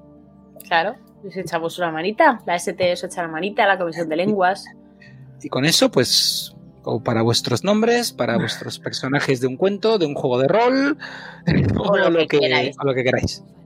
Muy bien. Pues nada, muchas gracias, Eleder. Ha estado súper bien. Aquí hay gente que se queda con Mari Carwen, que les parece como lo mejor. A mí también. A mí también es que me ha parecido, quizás si, si yo entrase ahora en la ST otra vez, creo que ese sería el nombre que elegiría. Aunque... Ni siquiera me llamo Mari Carmen, pero bueno, da igual. Aunque este fin de semana hemos estado hablando también en, en otra fiesta que he estado también con otros tolkienianos, eh, hemos estado hablando mucho de, de nombres porque entre cubata y cubata, pues obviamente que otros temas hay mejores que hablar de. Entonces han salido nombres como Mindundil, Mindundil, eh, Melindriel, así que yo creo que alguien debería, debería ponerse urgentemente. Exacto. Mindundil y Melindriel. Melindriel, qué bueno. Mindundil, si, si, si hay alguien que está buscando nombre, creo que este es el mejor para que además luego en la ST no puedas tener responsabilidades, que es lo mejor. Lo mejor que te puede pasar en las asociaciones no tener ninguna, uh, ninguna responsabilidad. Serías caballito blanco. Ahí queda dicho. En fin, eh, Eleder, muchísimas gracias por pasarte otra vez por aquí y entiendo que nos vemos dentro de nada, otra vez en Regreso a Hobbiton, el mes que viene. Eso es, en un, en un mesecito estamos por aquí. Perfecto, pues lo dicho, Tenarato. Tenarato.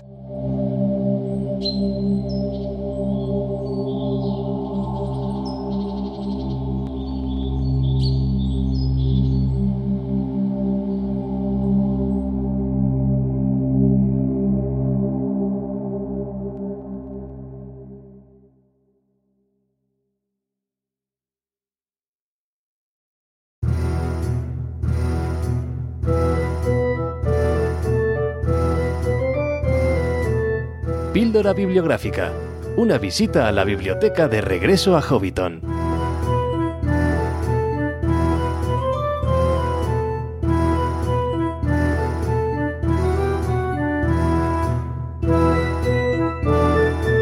Hola, bienvenido todo el mundo a una nueva edición de la biblioteca de regreso a Hobbiton, la píldora bibliográfica. Hoy vamos a hablar de un libro que se llama El Señor de los Anillos, Cuaderno de Bocetos, eh, de Alan Lee. Es un libro que no es precisamente reciente, porque se publicó en, 2005 en versión original, en, en inglés, y aquí se editó en 2010. Y fue reeditado posteriormente en 2019. Y como su propio nombre indica, porque imagino que el nombre de Alan Lee le sonará a casi todo el mundo, es un libro mmm, que está muy centrado en ilustración, en la obra de Alan Lee para El Señor de los Anillos. Pero bueno, vamos a comentar un poquito sobre el autor, porque tanto las ilustraciones, obviamente, como el texto son de Alan Lee. Para quien no lo conozca, vamos a hacer un pequeño repaso por su biografía. Alan Lee nació el 20 de agosto del 47, de 1947, así que tiene ya 75 años. Está, bueno, ya bastante mayor. y nació en Inglaterra, en Middlesex. Estudió diseño y artes gráficas en la Irving Art College de Londres. Eh, durante su vida artística, bueno, ha ilustrado mmm, una gran cantidad de libros de fantasía, algunos de los títulos más conocidos, aunque aquí en España eh, no se han editado, la mayor parte de ellos, La Bondis, grandes clásicos de la literatura anglosajona, como Mabinogion, que bueno, son historias en prosa procedentes de manuscritos medievales galeses, y siempre se ha centrado sobre todo en temas de la fantasía y medieval. Una de sus primeras obras que alcanzó bueno, bastante éxito fue el libro eh, titulado en España como Hadas, Faeris, con Brian Froud, todo un clásico en, la época. Castillos de leyenda, Castles, que se publicó en 1984 junto a David Day. Mm, David Day ya hemos hablado eh, de él varias veces. Pero este libro realmente yo lo recomiendo bastante, ¿eh? el, de, el, de, Castillos de Leyenda. Se publicó en, en, España en 1993 por la editorial Timun Mas. Y solo la obra de Alan Lee, solo sus ilustraciones de castillos y sus interpretaciones de castillos, para mí valen la pena. Y bueno, otras novelas como Brokeback No Palace y posteriormente entró en el mercado estadounidense, sobre todo con portadas, con portadas de novelas, que cada vez le va dando más y más renombre en el mundillo. Y estando ya bastante establecido como ilustrador, le encargaron el arte de la edición ilustrada de Edición de los Anillos, que se editó en único volumen, conmemorando el centenario del nacimiento de Tolkien. Imagino que todo el mundo sabe de cuál hablamos, ¿no? O sea, la edición ilustrada por Alan Lee. En este caso, todo el mundo sabe que es de Tolkien, pero lo más representativo de ese libro es que está ilustrada por Alan Lee. Hicimos ya una reseña en la píldora bibliográfica hace varios años atrás, creo que en el programa 5 eh, de la tercera temporada y casi todo el mundo imagino que tendrá en la cabeza las ilustraciones en acuarela, en color, que acompañan a ese libro. Serán bastante importantes para este, para este libro del que vamos a hablar, ¿de acuerdo?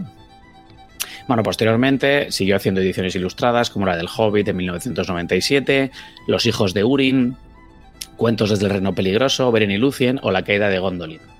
Y otra parte importante de su trabajo en el mundo Tolkien ha sido todo el tema de los calendarios.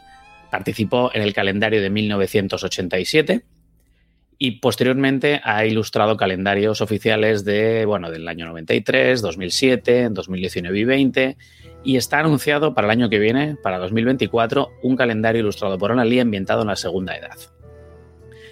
Hay, que decir que no todas las ilustraciones que aparecen en los calendarios se han hecho específicamente para los calendarios, ¿vale? O sea, no, no, no todas son inéditas cuando se publica el calendario, por supuesto. Una característica también importante de Alan Lee es que ya había trabajado también en el cine, porque en 1985 trabajó como diseñador conceptual de la película Legend de Ridley Scott, un clásico de fantasía que no tuvo mucho éxito, y para Eric el Vikingo en 1989 de Terry Jones.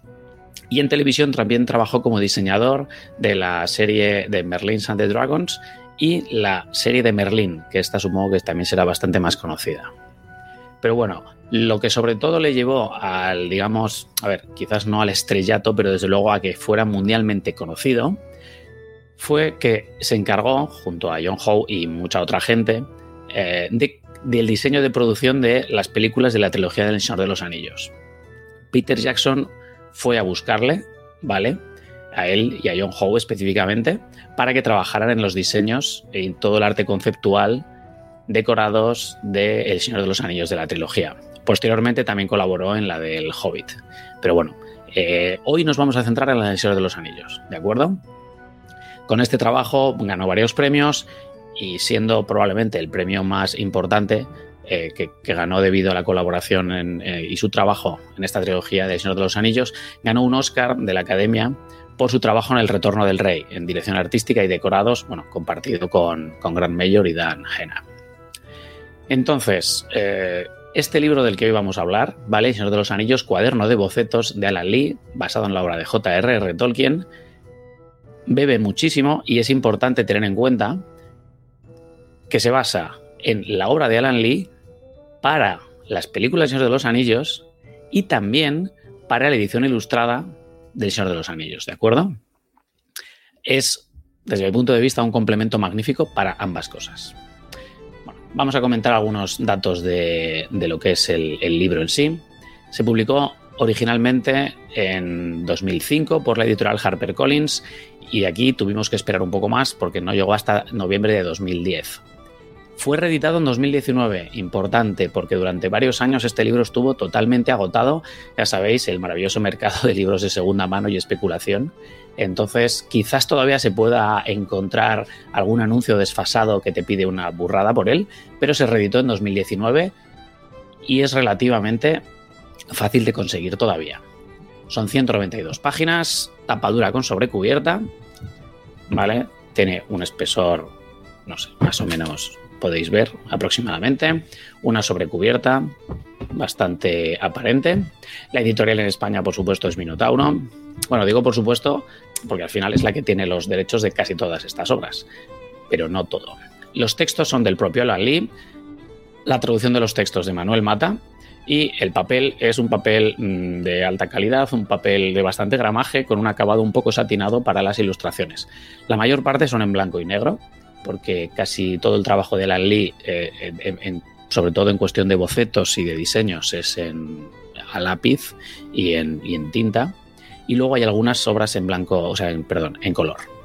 Y bueno, las dimensiones del libro eh, son 25 centímetros por 19 y pesa aproximadamente 800 gramos. O sea, pesa más de lo que parece para el tamaño que tiene debido a ese papel que tiene un gramaje más alto de lo normal por el formato.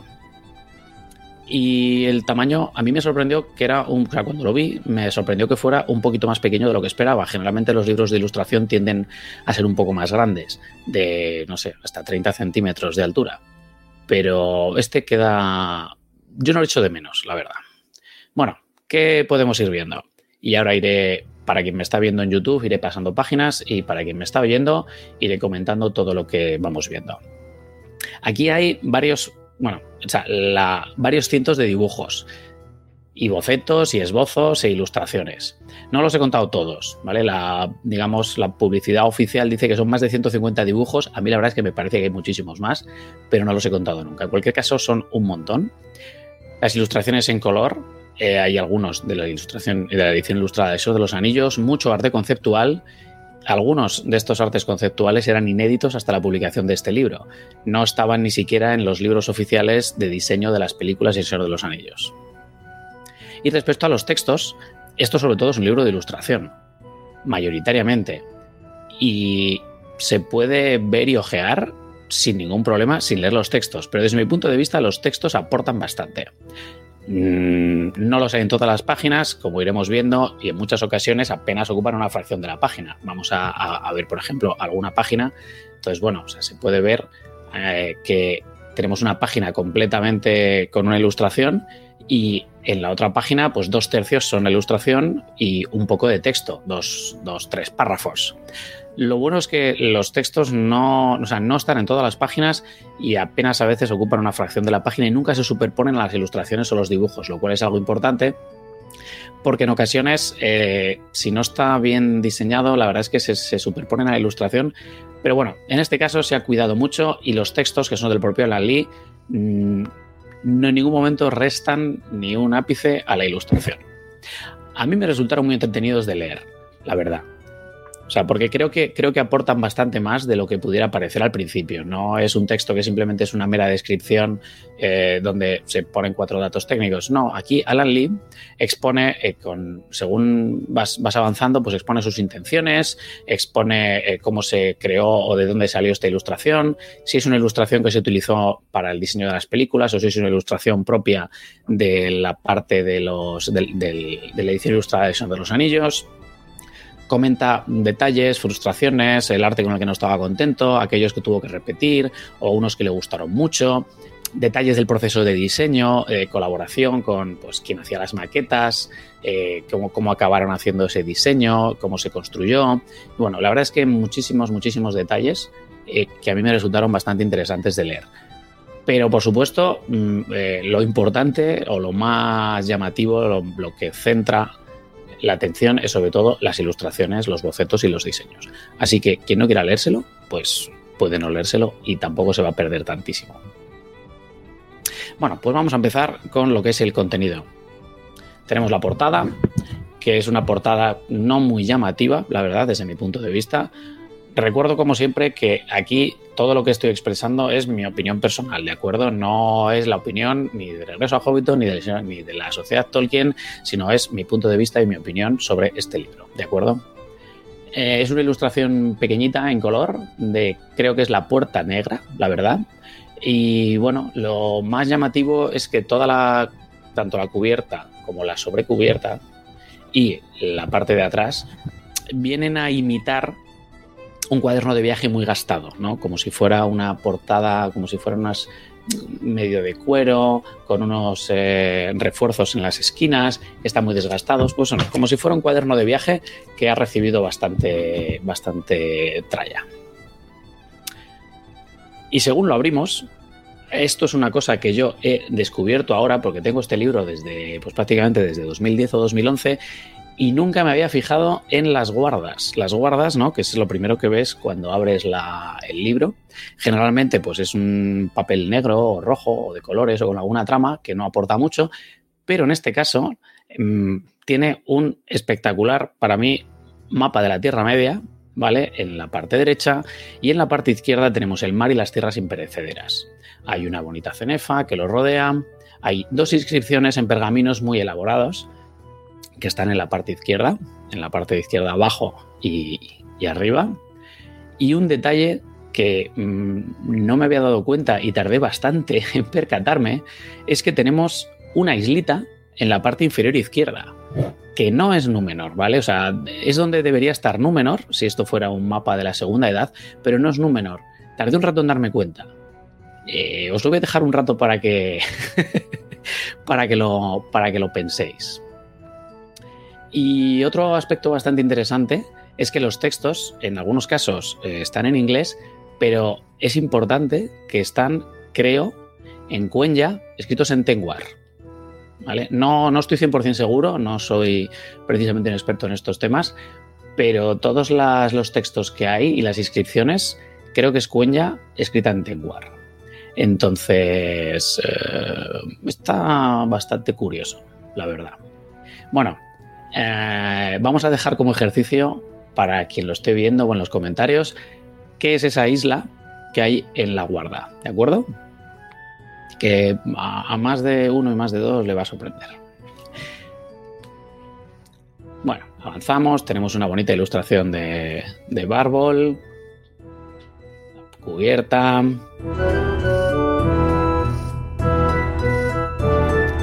Los créditos, tenemos el contenido, que hay bastante, bastante contenido. Y algo que no me esperaba tampoco cuando inicialmente es que hay un prefacio de Ian McKillen. Ian McKillen con una ilustración de, Gandalf el Blanco, hecha por Alan Lee, por supuesto, todas las ilustraciones son de Alan Lee. Bueno, donde Ian McKillen aquí cuenta un poco eh, cómo le convencieron o cómo se integró en la producción y en el rodaje. Y hace mención precisamente a toda la imaginación y a todos los diseños de Alan Lee que le enamoraron. A continuación tenemos una muy breve introducción de Alan Lee y pasamos a los apartados. Hay un total de 20 apartados. Algunos son apenas de dos páginas y otros son mucho más extensos. Como comenté, hay unas 192 páginas en total y 20 apartados, pero no se le dedica el mismo tiempo a todos. No voy a, no voy a indicarlos uno a uno, ¿vale? Se puede consultar el índice. Solo voy a mencionar algunos que a mí personalmente me han llamado más la atención. Pero bueno, empieza con los hobbits. Los apartados van un poco de forma cronológica con las películas, ¿de acuerdo? O sea, bueno, con las películas, con la obra de Señor de los Anillos. Entonces, eh, ¿dónde empieza todo? Pues empieza con los hobbits. ¿Y dónde acaba? Pues acabará en los puertos grises, cuando, cuando se van. Y es un recorrido que vamos haciendo. Y bueno, voy a mencionar algunos, ¿de acuerdo? Eh, los hobbits, tenemos diseños de, bueno, de, de Frodo, de Bilbo, ese Gandalf, ¿vale? En algunos casos tenemos bocetos eh, muy pequeñitos que se utilizaron para la película y en otro caso está incluido los bocetos y diseños de las ilustraciones de la edición ilustrada de Señor de los Anillos, que es un ejercicio bastante curioso ver estos bocetos comparados con el arte final en, en acuarela. Tenemos en un caso en una página el boceto y cuando pasamos la hoja tenemos la ilustración final que se utilizó en la edición ilustrada de Eso de los Anillos. Y en otras páginas, bueno, pues algunas pequeñas descripciones y pequeños estudios de la cabeza de Gandalf o de Frodo o de, bueno, detalles. Detalles también importantes de la distribución de las páginas en la edición ilustrada del, del de los Anillos o de diseños que utilizó para la, no para las películas, sino para el libro.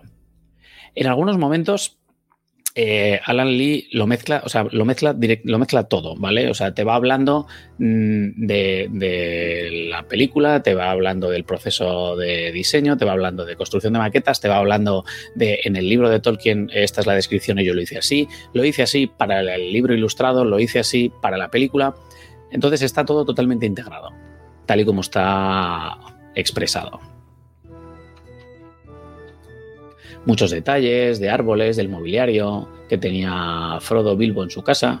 La verdad es que para mí es una delicia poder comprobar, o sea, poder ver todos estos diseños tan detallados en, en este detalle y con este nivel de, de calidad del papel, la verdad. Una parte que a mí me llamó mucho la atención y que me gustó fue pues, bueno, que en este caso se habla de Tom Bombadil y de Valla de Oro, Eh, Alan Lee comenta, bueno, pues que él también le hubiera gustado que salieran las películas. El viejo hombre sauce. Valla de Oro. La ilustración que sí hay de la casa de, de Madili y Valla de Oro en la, en la edición ilustrada.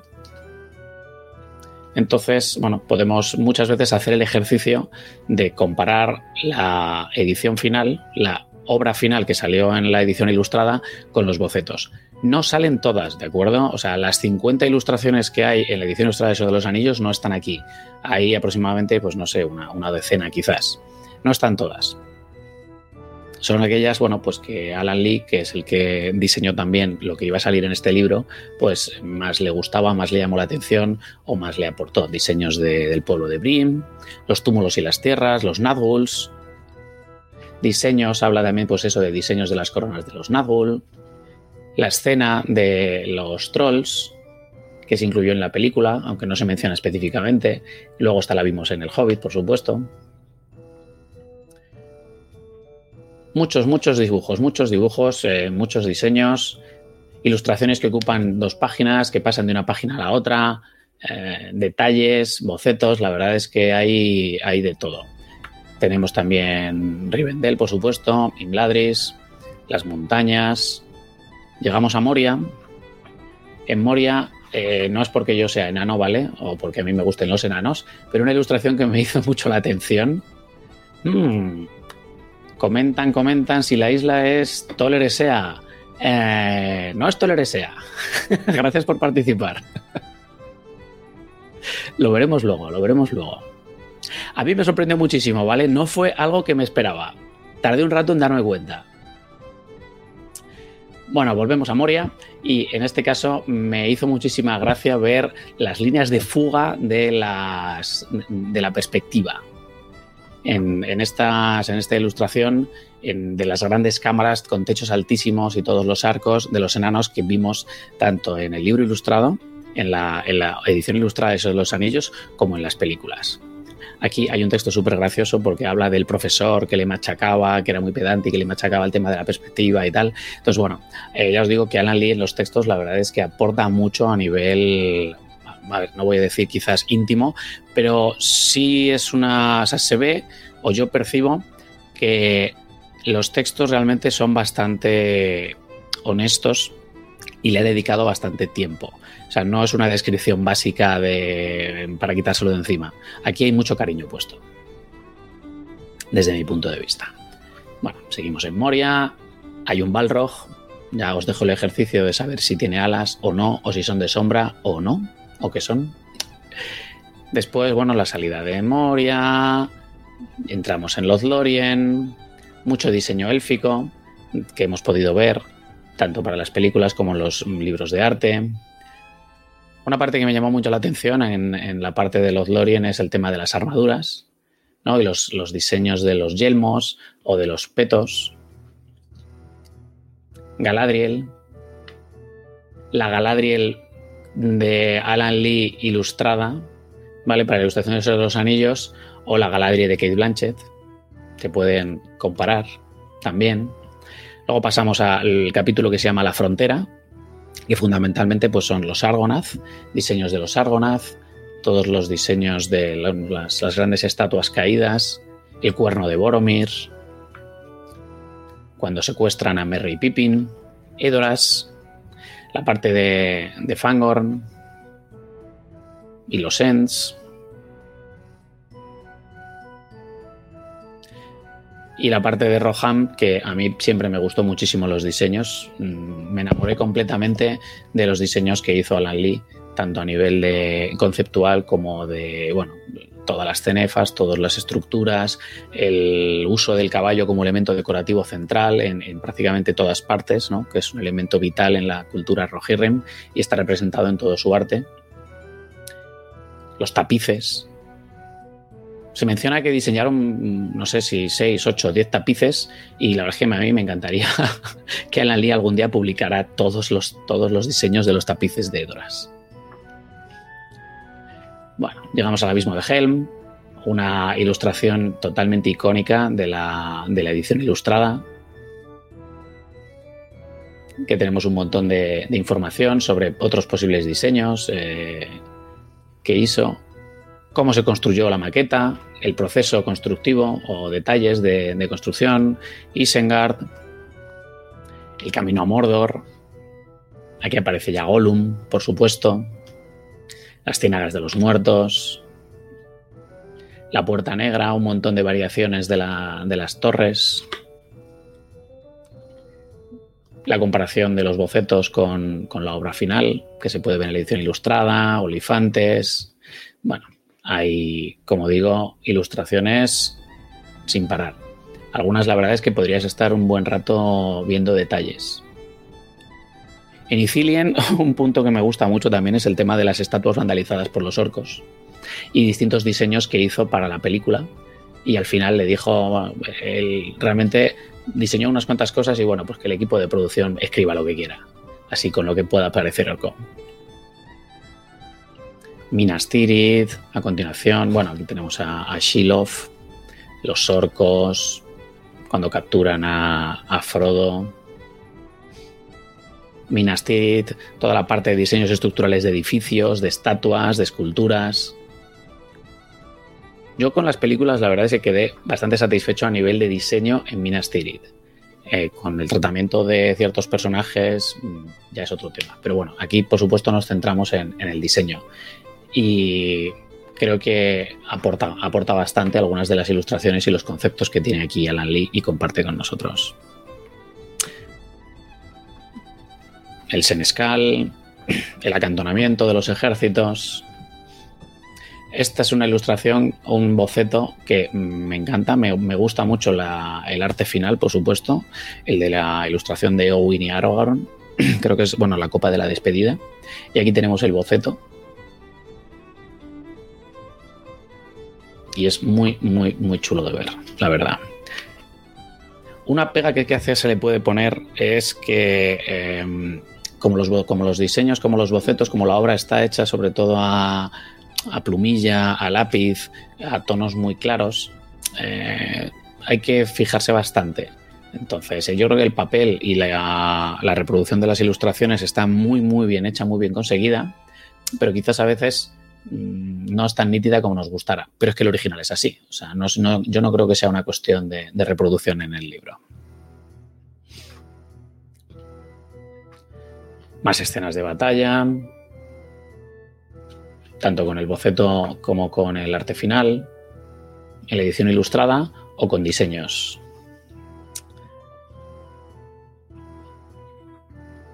Y nos estamos acercando al final porque ya tenemos Grond, el diseño de la, de la película. Y esta también me encanta, una ilustración que es de Gandalf y el rebrujo ante la puerta rota de Minas Tirith, que sinceramente ojalá, ojalá esa escena hubiera estado basada en este diseño porque a mí es una escena que me encanta, es una, una, parte que me gusta muchísimo, pero en la película creo que quedó un poco me. Entonces ojalá hubieran utilizado este diseño para el, el concepto de la, de la escena.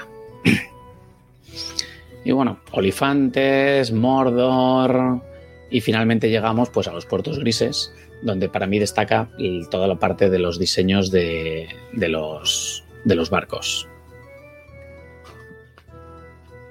El libro termina, una vez que ya hemos acabado, con eh, tres páginas de agradecimientos personales en los que Alan Lee, bueno, le agradece a una enorme cantidad de gente con la que trabajó y colaboró durante los años que pasó involucrado en, en el diseño de la, y, en la trilogía de de los Anillos. Hay, bueno, no sé, no los he contado, pero igual hay 100 nombres aquí o más. Pero bueno, es que esta, esta obra cinematográfica, pues, en ella trabajó muchísimo, muchísima gente. Bueno, me están comentando si la isla es Númenor. No es Númenor, no. De hecho, vamos a volver, pero la, forma es bastante peculiar. La forma no, no, es una estrella, ¿no? Y Tol Morwen tampoco es Tol Morwen. Venga, voy a ser bueno. Eh, es una isla del mundo real. No del mundo de Tolkien, ni es una isla inventada. que es lo que despista. Eso despista muchísimo. Hasta que me di cuenta, la verdad es que tardé un buen rato. Es una isla real. Y es una isla en la que Alan Lee ha estado. Y es una isla que, de la que tiene un, aparentemente un gran cariño. Y no, no es Gran Bretaña tampoco, ni la isla de Irlanda. Bueno, y mientras seguimos jugando, no es Groenlandia, no, no es Reino Unido, no es Gran Bretaña, no es Irlanda. Voy a comentar un poco eh, opiniones personales y conclusiones sobre el libro, ¿de acuerdo? Eh, creo que es un libro que vale la pena verlo con calma. Y creo que se disfruta mucho teniéndolo al lado mientras ves las películas de Eso de los Anillos.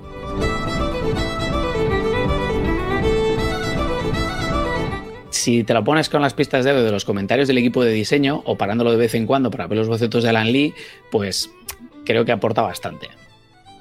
Y de todas maneras es un libro que puedes ver por sí mismo, mm, de adelante para atrás, sin ningún problema. O ver un fragmento, comparar con la edición ilustrada de Eso de los Anillos, que es un ejercicio que a mí me ha gustado mucho hacer, ¿vale? Ver los bocetos que hay aquí y ver todo el arte final de la edición ilustrada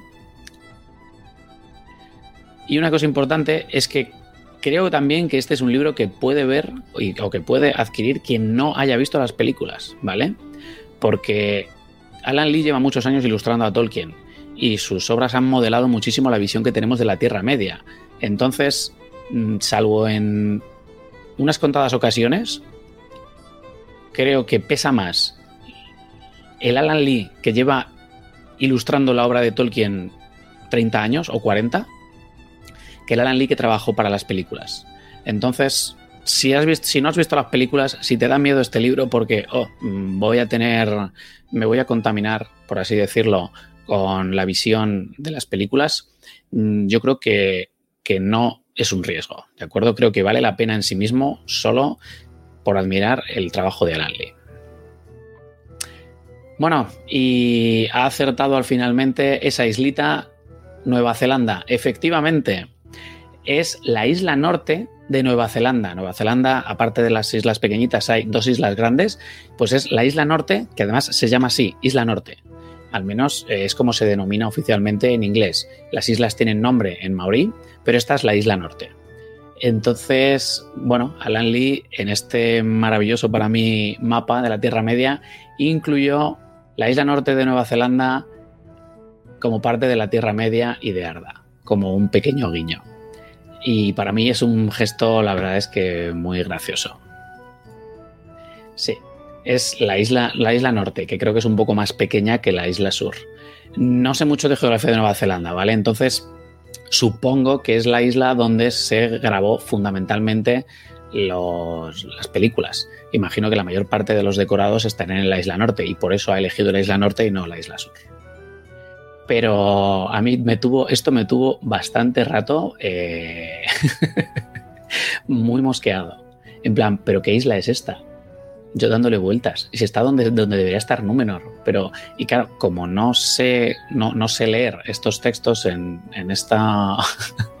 en élfico, eh, iba muy lento intentando deducir o intentando traducir lo que ponía en los, en los pergaminos o lo que ponía en el, en el, en el texto y no sé, de repente me vino un flash y dije, espérate, esto no será un homenaje que ha incluido. Pues sí, la isla norte de Nueva Zelanda.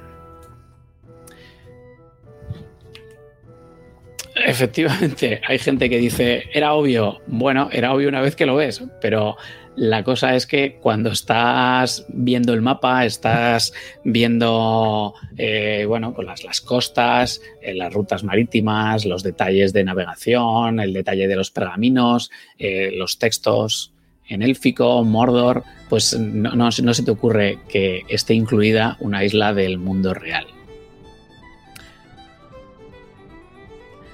Ah, no estoy seguro de si pone números, la verdad. Es posible. Mm, no lo este, este en concreto no lo he mirado, pero es posible que sí. Dejaré a la gente que es mucho más lista que yo que lo verifique. Si podéis, nos lo podéis en los comentarios. Y si alguien se anima a hacer la transcripción de los textos que hay en ambos pergaminos, podremos ver si Alan Lee nos ha dejado algún otro, bueno, huevo de Pascua, ¿no? Otro easter egg como cuando diseñó también las carátulas de, los diseños de las, de las DVDs y de este tipo de, obras. Vale, comentan que la mayor parte de los escenarios de las grabaciones fueron en la isla norte, en Auckland y Matamata, que es donde fundamentalmente se, se grabó. Yo toda esta parte la tengo bastante olvidada, me temo. Me leí de cabo a rabo todos los libros de los diseños, todos los libros de diseños que salieron del Señor de los Anillos, pero muchísimos detalles de producción pues se me han ido olvidando con el tiempo. Así que muchas gracias a Glorfin del Eldorado que acertó y que lo ha comentado. Ah, bueno, un detalle que no he mencionado, me parece, cuando hablábamos del libro, es el precio. Eh, ronda los 33 euros ahora mismo. Yo cuando lo compré hace años, juraría que era más barato. Entonces, creo que la reedición ha subido el precio, no sé, 5 o 6 euros. Pero no tengo confirmación de ello, ¿vale? Yo me sonaba o tenía en la mente que cuando lo compré debía costar unos 25 aproximadamente, eh, pero no tengo confirmación de ello. No tengo el ticket ni he encontrado datos de la venta de hace 14 años, 13-14 años. Lo que sí es que ahora el libro ronda unos 32-33 euros por lo que he podido ver. Imagino que la inflación, el papel, no sé. El caso es que se reeditó en 2019. Así que, si os gusta Alan Lee, para mí esto es un imprescindible, ¿de acuerdo? Porque no hay muchos libros de obra pura de Alan Lee, sobre todo de, la Tierra Media.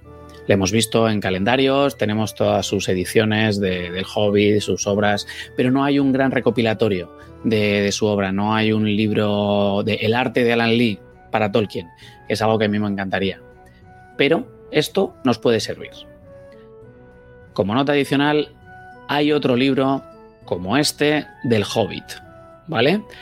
De los diseños de las películas del Hobbit, por favor, no huyáis, ¿vale? Y de la edición ilustrada del Hobbit, con el mismo formato, mismo tipo de tratamiento. Lo traeremos a la biblioteca de Lorenzo Hobbiton en un futuro.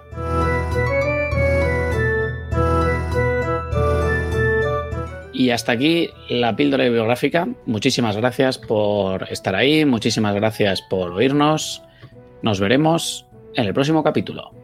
Namarie.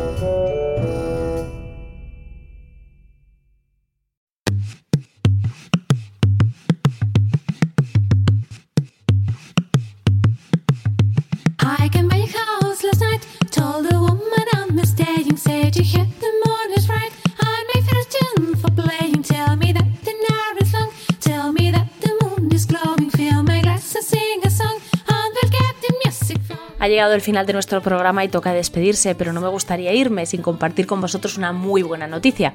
Y es que la Universidad de Santiago de Compostela, en Galicia, en España, va a realizar un curso de verano llamado Tolkien, un clásico de nuestros días. Eh, es un curso de verano eh, académico, por supuesto, y que tendrá conferencias y charlas impartidas por los mejores profesionales como José María Miranda Boto, José Manuel Fernández Bru, Helios de Rosario, Rafael Pascual, Ana Mariño, Silvia Gutiérrez.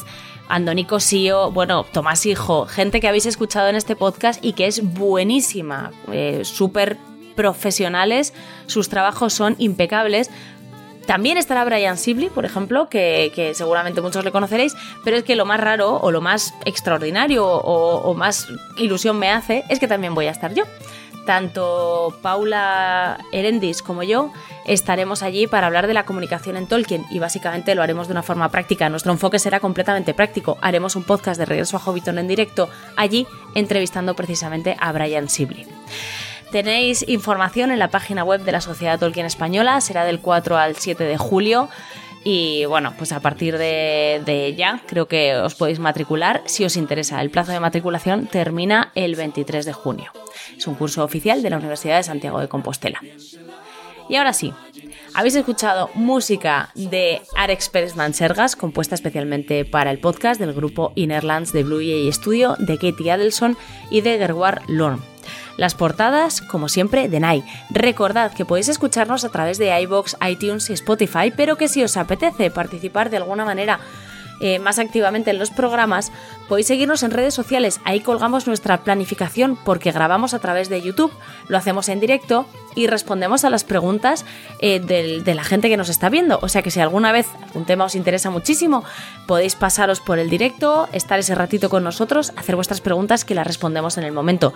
Y las que no, también podéis hacerlas a través de redes sociales y con gusto os iremos respondiendo en la medida que podamos. Soy Elia Miriel y ha sido un placer estar con vosotros estas horas. Espero veros el mes que viene. Nos escuchamos aquí en Regreso a Hobbiton.